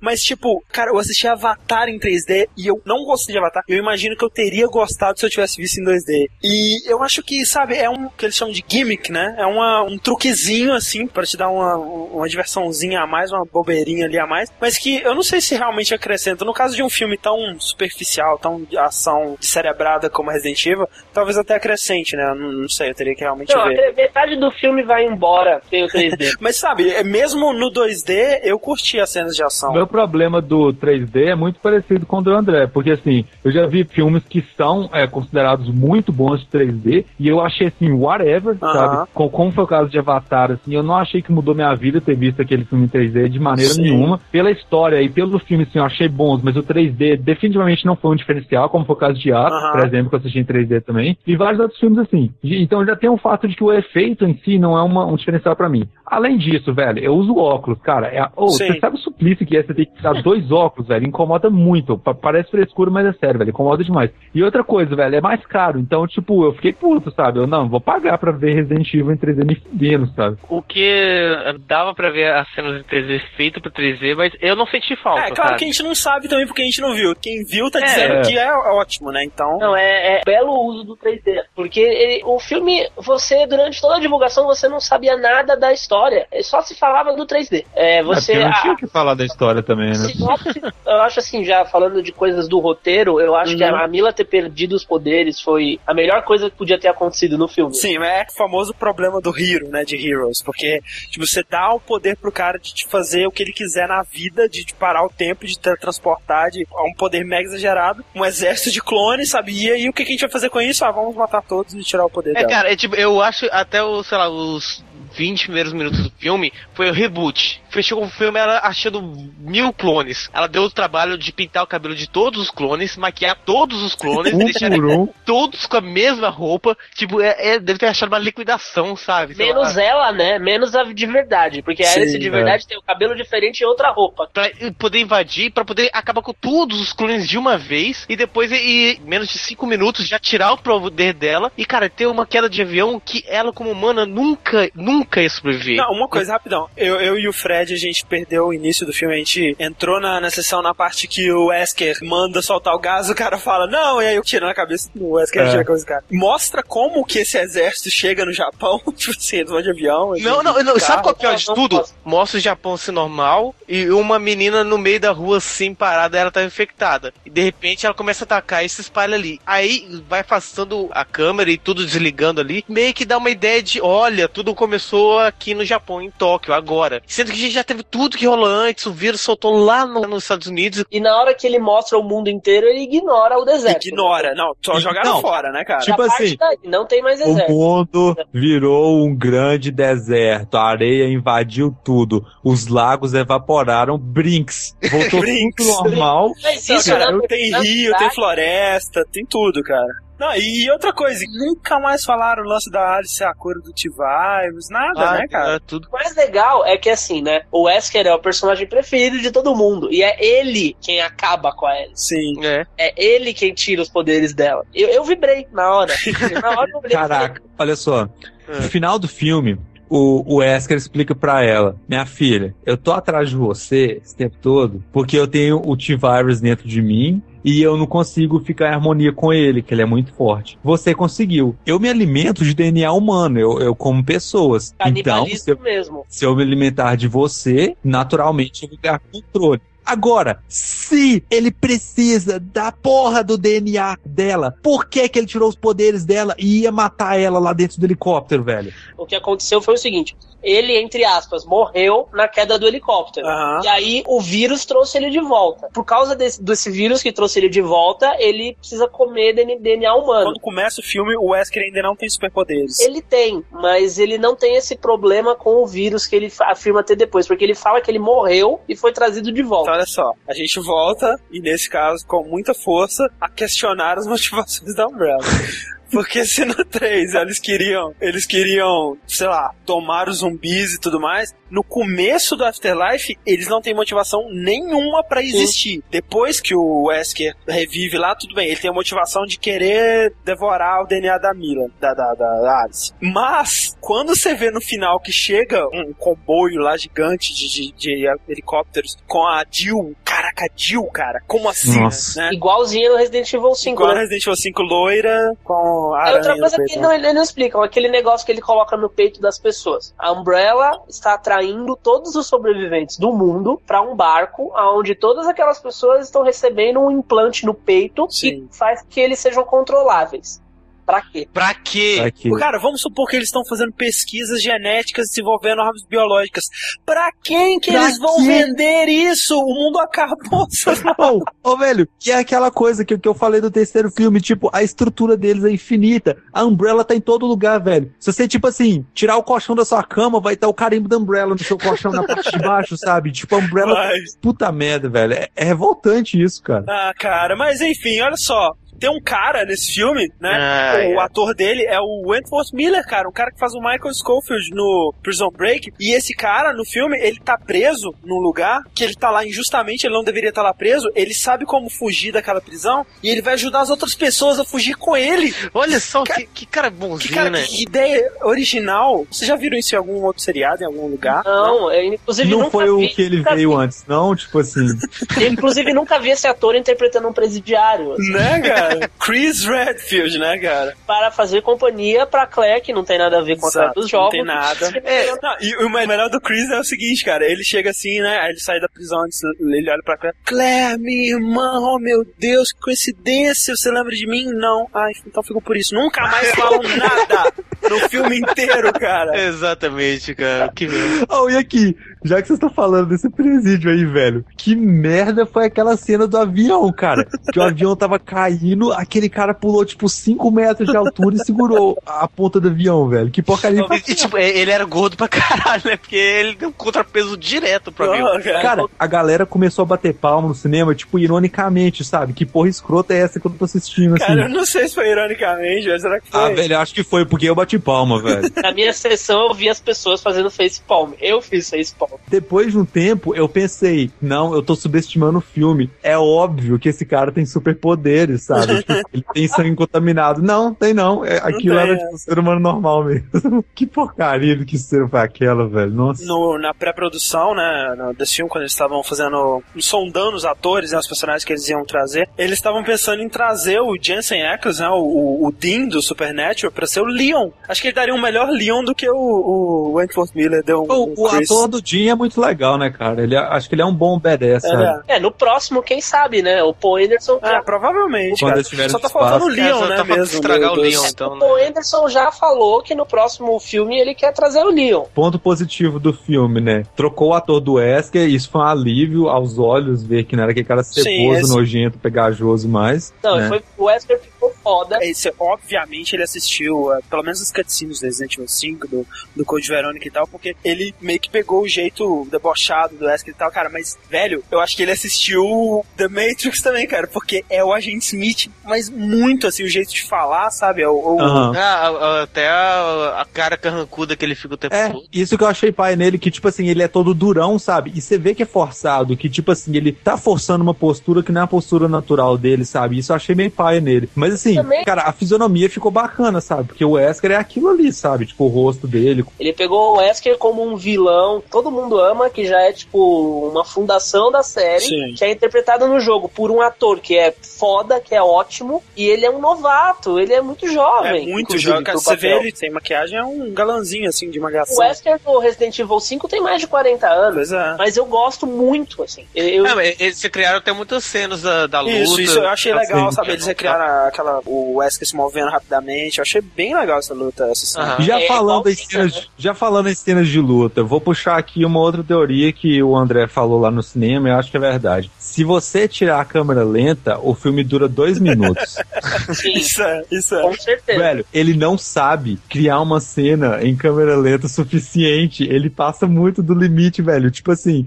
É legal quando dá tipo um segundo de câmera lenta pra você Sim. ver um detalhe da luta. Mas lá é 30 segundos, sabe? Não, e é, a é- câmera é, é mais lenta do que a câmera lenta. Ela é muito lenta, é quase parando. É, não, aquela cena da luta contra, contra o cara no banheiro, calma, vamos chegar a esse cara ainda. Cara, é- ela é praticamente toda em câmera lenta. Tem pouquíssimas cenas da, daquela luta que não são em câmera lenta. É, sabe, não é ele que se move devagar, não. Era a câmera É. lenta mesmo. Só faltava colocar em câmera lenta no diálogo. Os caras falando.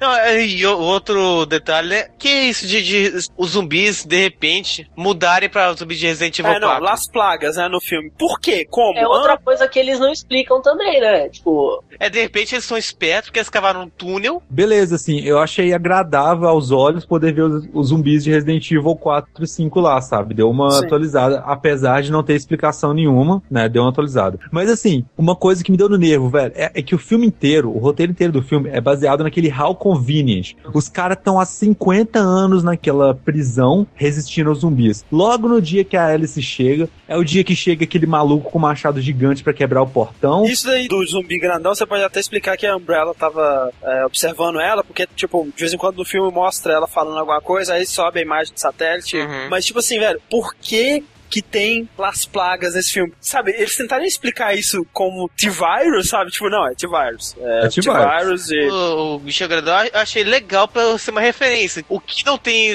sentido mesmo é Las Plagas do nada. Agora, Sim, mas não, agora esse bicho também, é, ele é Las Plagas, né? E, tipo, a aparência toda dele no 5 faz sentido porque dentro da sociedadezinha de Las Plagas lá na em Kijuju e tudo mais, fazia sentido, sei lá, eles criarem esse cara, o executor, e, pô, colocar um monte de pregos nele pra Não, ele ter essa aparência bizarra. ele e é mais. um, uma, uma outra, um outro tipo de, de placa, né? Na verdade. No filme, ele não é nada, assim. Não é De é onde nada. que ele veio? Quem pregou aqueles pregos nele? Por que que pregou aqueles pregos nele? Quem deu aquele machado? Exatamente. Se, se ele sabia operar um machado, por que, que não deram uma shotgun pra ele? É, Sim, e sabe? mais do que isso, ele chega, ele- eles vão lá olhar o carro gigante, blindado que eles vão usar pra escapar. Aí eles veem esse cara gigante lá pelo portão. Aí eles, ó, não, nós temos que andar rápido e tal. Velho, a Alice tava com duas shotgun lá. Por que, que ela não começou a atirar naquele bicho lá, tipo, atrás do Né? portão, na segurança? que raiva que me deu daquele é, diretor de cinema. Bennett. Que- beleza, ele é um cara arrogante, um cara egoísta, um cara que sabe, se acha melhor que os outros. Ele não é um cara mau, ele não é um cara que vai sair. Tipo, mata sangue frio, né? Tipo, não tem o menor sentido ele ter atirado naquele cara. Tipo assim, eles vão pegar o tanque, né? Aí eles veem que o motor tá fora do tanque, que vai demorar muito tempo pra, pra consertar o tanque e não vai dar pra usar o tanque. Aí ele, ah, então tá, toma um tiro na cabeça, vou pegar o avião. Cara, se ele tivesse corrido pra pegar o avião sem ter feito nada, tipo assim, ele teria economizado mais tempo, teria chegado lá mais rápido, teria pegado o avião sem ninguém ver. É, ele podia ter falado, ah tá, ô, peraí que eu vou lá em cima, esqueci um negócio lá e vazava. Pois é. É- Mas enfim, aí o, o que acontece é que eles têm que se fugir dessa prisão pra chegar no navio, né? Que é o Arcadia, que obviamente não é uma armadilha da Umbrella, ó, É, não, na, na verdade, a Arcadia não tinha nada a ver com Alaska, né? O Arcadia, É. na verdade, é um navio. A a Alice e a Claire se despedem no final do filme. A Claire fala, vou pra Arcadia. No início do quarto filme, aparece a Claire toda alterada, tipo zumbi, Sim, drogada. aranha. o que será que tem em Arcade? Não, deve ser um bom lugar, vamos pra lá. E aí eles vão, né? Tipo, qual é a lógica daquele navio? Por fora ele é um navio todo velho, esquisito. Por dentro ele é o laboratório mais high-tech da Sim, história. é mais high-tech que o Hive. E, e, cara, Cara, que coisa de, de MacFag, cara. É tudo branco. Tudo, né? tudo, tudo branco. que, que nervo que me dá. Steve Jobs, né? Tava lá sentado no trono. O melhor disso é que, tipo, tem uma parte que o Wesker tá lutando contra o Chris e a Claire, né? E aí ele prende os dois, assim, nos tubos, né? E os tubos descem com eles no chão. Daí a Alice chega lá, né? Tudo mais, levanta o, o padzinho lá pra procurar os dois e levantar. E aí tem uma foto dos dois lá, cara. tipo, três por dados e cadastrar. Não, e, e sabe, foto 3x4, os dois certinhos, é, assim, olhando pra frente, assim. e com a roupa que eles sabem quando eles desceram.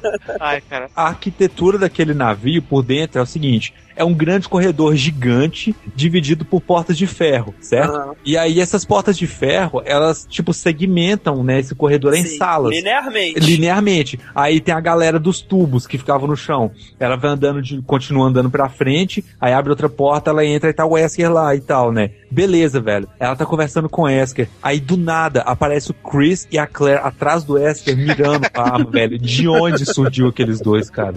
E pior, De depois onde? que tem a luta, né, contra o Wesker, eles vão andando mais assim, chegando até o, o avião, né? O helicóptero que tava lá no hangar. lá. Aham. Aí o Wesker já tinha chegado lá, tipo, passou por ele sem ninguém É. ver. Como assim, velho? Só tem um caminho. Ah, e qual foi o sentido dessa última vida do Wesker aí, que ele, tipo, tomou um milhão de tiros na cara, se regenerou, só pra entrar no avião e explodir no ar? Então, Tipo, mas há, há totalmente sem sentido. controvérsias, porque vocês viram o paraquedas? Não, você tá me, não, você tá me zoando muito. Olha só, eu não vou acreditar nisso que você está falando. Você está mentindo e isso é muito feio. Não teve paraquedas. Por favor, não fale isso. Pior que tem, tem um paraquedas na cena. Se as pessoas não agradarem com a Jill vilã, ele pode trazer o Wesker de volta. No início do filme mostra uma daquelas bombas explodindo, né? A explosão, tipo, consome, faz um buraco Aquela negro. é crack absurda. consome Tóquio inteira, né? Ele oblitera o Japão. É como que o cara foge de qualquer coisa, daquela bomba, velho. Puta merda, cara. E essa, e depois vem pra mim a pior cena de todos os Resident Evil. Pode contar o 4D também, de qualquer Resident Evil, cara. A pior cena. A, a Alice olha lá pra Claire e pro Chris, porque, tipo assim, né, o, o Wesker ia fugir no helicóptero, né? Uhum. E aí eles preveram, né, que, ah, ele vai fugir, então eles colocam a bomba do Wesker dentro do helicóptero. Aí quando o Tem aciona a 18 bomba, helicópteros lá, ela colocou a bomba bem É, sim.